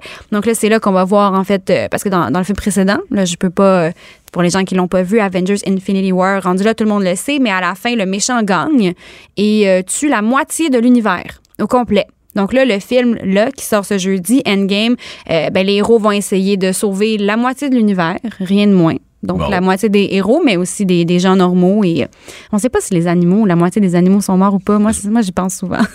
J'espère qu'il faut sauver les animaux. Ils sont plus importants que les êtres humains. On est en 2019. J'espère aussi que tous les chiens euh, sont sauvés. Mais oui, donc c'est ça, c'est vraiment. Les ça va être moufettes aussi. Les moufettes, surtout les moufettes. euh, c'est non, en fait, tous les êtres vivants sont. Mhm. La moitié des êtres vivants sont morts. Donc les animaux sont des êtres vivants. Les plantes aussi, on sait pas. Ah, et finalement, Lorena, elle, est surtout connue par son nom de famille. Euh, Ça a été une histoire, je peux te dire que Ah. pour les gens de mon âge, une histoire célèbre. Moi, je la connaissais pas du tout Ah, non. l'histoire. Et c'est un Tu documentaire. dis Bobbitt, là, aux Ouais. gens de, de 35 ans et plus, ils se questionnent pas longtemps. Tout le monde connaît la fameuse Ouais. Le. Bobbitt est plus connu que le Lorena. Oui, En fait, Lorena, j'avais ensemble, jamais entendu. Mais Bobbitt, tu sais de quoi on parle. Mais c'est ça, moi, je Surtout les gars, je pense, du qui ont été marqués. Ben oui, mais après avoir écouté, c'est un documentaire euh, qui est sur Amazon Prime, c'est quatre épisodes. Moi, j'avais jamais entendu cette histoire-là. Pour les gens, pour le, peu de gens qui savent pas, Lorena et John Wayne Bobbitt, un couple marié. Puis Lorena, un soir, elle a coupé euh, le, le membre de son mari.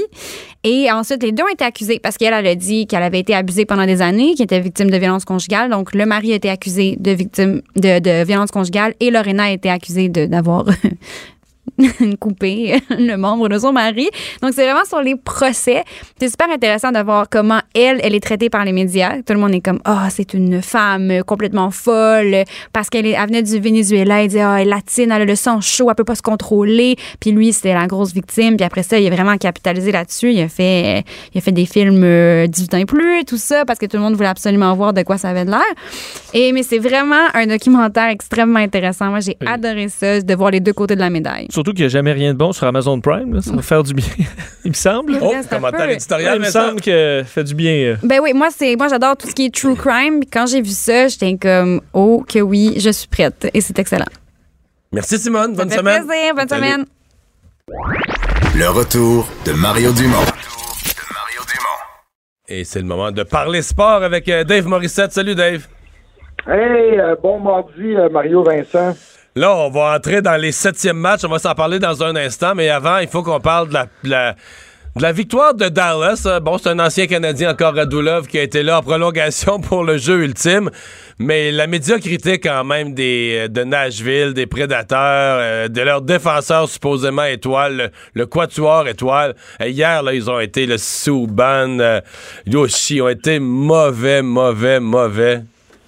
Hey, mais je suis content que tu dises ça, Mario, parce que moi, en entrant dans les séries, là, puis en passant, là, on, on- est-ce qu'on a le droit que la gang de jeter nos prédictions à poubelle? Ouais, ouais. Parce qu'il n'y a plus rien qui on fait, on fait ça, on recommence à zéro. Parce que moi, du côté de Nashville, puis je sais pas pourquoi je me suis fait prendre au jeu, mais je regardais justement cette défensive-là. Puis je me disais, ça n'a pas d'allure. Ils sont trop bons, ils sont trop bons. Puis ils ont, ils ont une fin de saison difficile, là. Ils ont une fin de saison qui était atroce. C'est une équipe qui a surfé toute l'année en se disant, bon, les séries approchent, c'est pas grave. Tandis que de l'autre côté, Dallas, cette équipe-là s'est battue. Puis quand tu regardes le portrait des séries, c'est un peu ça. C'est des équipes qui se sont battues jusqu'à la toute fin pour entrer en série. Ouais, parce qu'on a l'habitude de dire qu'ils sont épuisés, ces équipes-là. là. Tu sais, Ils se sont épuisés pour aller chercher les points pour rentrer en série, mais c'est pas ça qui se passe, hein? Non, t'as raison, ils sont en mode série, c'est ce que je m'aperçois cette année, puis c'est partout pareil, il n'y a pas de surprise.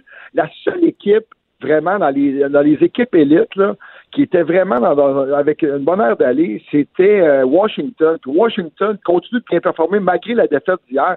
Mais moi, je suis d'accord avec toi. Moi, quand je regarde, et là, on va dire, on va commencer à parler de blessures, là, sûrement, là, mais Piqué Souban, et je vous le dis, là, ça n'a pas été facile. Puis je vais faire une prédiction aujourd'hui. Piqué Souban, il va être sur le marché. Ben, il est déjà sur le marché, mais le Ah ouais, tout va changer ça. d'adresse parce que. Ouais, mais, mais c'est pas juste son jeu. C'est encore une fois, puis hey, je suis pas un anti-Piqué Souben, là. Moi, je suis capable de donner à César ce qui appartient à César. Piqué Souben, c'est une vedette, c'est un gars qui vend le sport, c'est ce qu'il a fait à Nashville, mais ça reste quand même une distraction. Puis si tu veux jouer, puis si tu veux prendre de la place sur les médias sociaux, puis si tu veux faire 50-50, 50 vie sociale, 50 hockey, faut que tu sois bon sur la patinoire. Mais Piqué a pas été Mhm. ça. C'est une saison difficile. Puis ça, mais mais euh, ouais, je suis d'accord avec toi. Moi, les- la défensive surtout qui devait gagner euh, la, la première ronde, que ce soit Souben et aussi euh, Echols puis euh, Ellis, ça n'a pas fait le travail. Dave, il nous reste quelques, secondes. Qu'est-ce qu'on écoute ce soir? Ce soir, ben, euh, Bruins, Bruins, ce soir, le septième match, euh, les Bruins et les Maple Leafs de Toronto. Écoutez, euh, ça va être extraordinaire. Puis, euh, septième match ce soir, pas le choix de rester éveillé ce soir, Vincent, parce que Golden Knights, ouais. Sharks, j'ai hâte de voir comment Paturity, Stone va sortir ce soir. Stastny, c'est le gros trio euh, des Golden Knights qui était euh, lors du dernier match, mais à suivre. Puis, euh, ce soir, misez pas contre les Maple Leafs de Toronto. Ah non? Moi, je vais, faire un commentaire. J'aimerais pas jouer un septième match contre Patrice Bergeron. Non, puis t'as raison, surtout après le match qu'il a connu. Ouais. Le match, je pense Je te que- dis juste ça de même. Puis, puis si jamais Toronto est éliminé, ben, il n'y a plus d'équipe canadienne en série. Et on s'en parle demain, Dave. Ah, bye, la gang. Salut. Vincent, qu'est-ce qu'on surveille? Ben, deux choses, les élections à, à l'île du Prince-Édouard. Est-ce qu'on aura notre premier gouvernement vert? Au, Canada. au Canada. Et euh, évidemment, ben, le- le- la situation euh, des inondations, parce que l'eau va recommencer à monter dans certains secteurs avec la pluie qui va recommencer, dépendamment des endroits. Ouais. Va être euh, vigilant. Les décors, on vous le disait plus tôt, qui sont assez spectaculaires. Si vous avez l'occasion de voir les images de l'hélicoptère TVA en Mauricie. C'est quelque chose. L'autoroute 40 est un filet euh, d'asphalte dans, un, dans une mer, tout simplement. Merci Vincent, merci à vous d'avoir euh, été là. On se retrouve comme d'habitude demain. Cube Radio.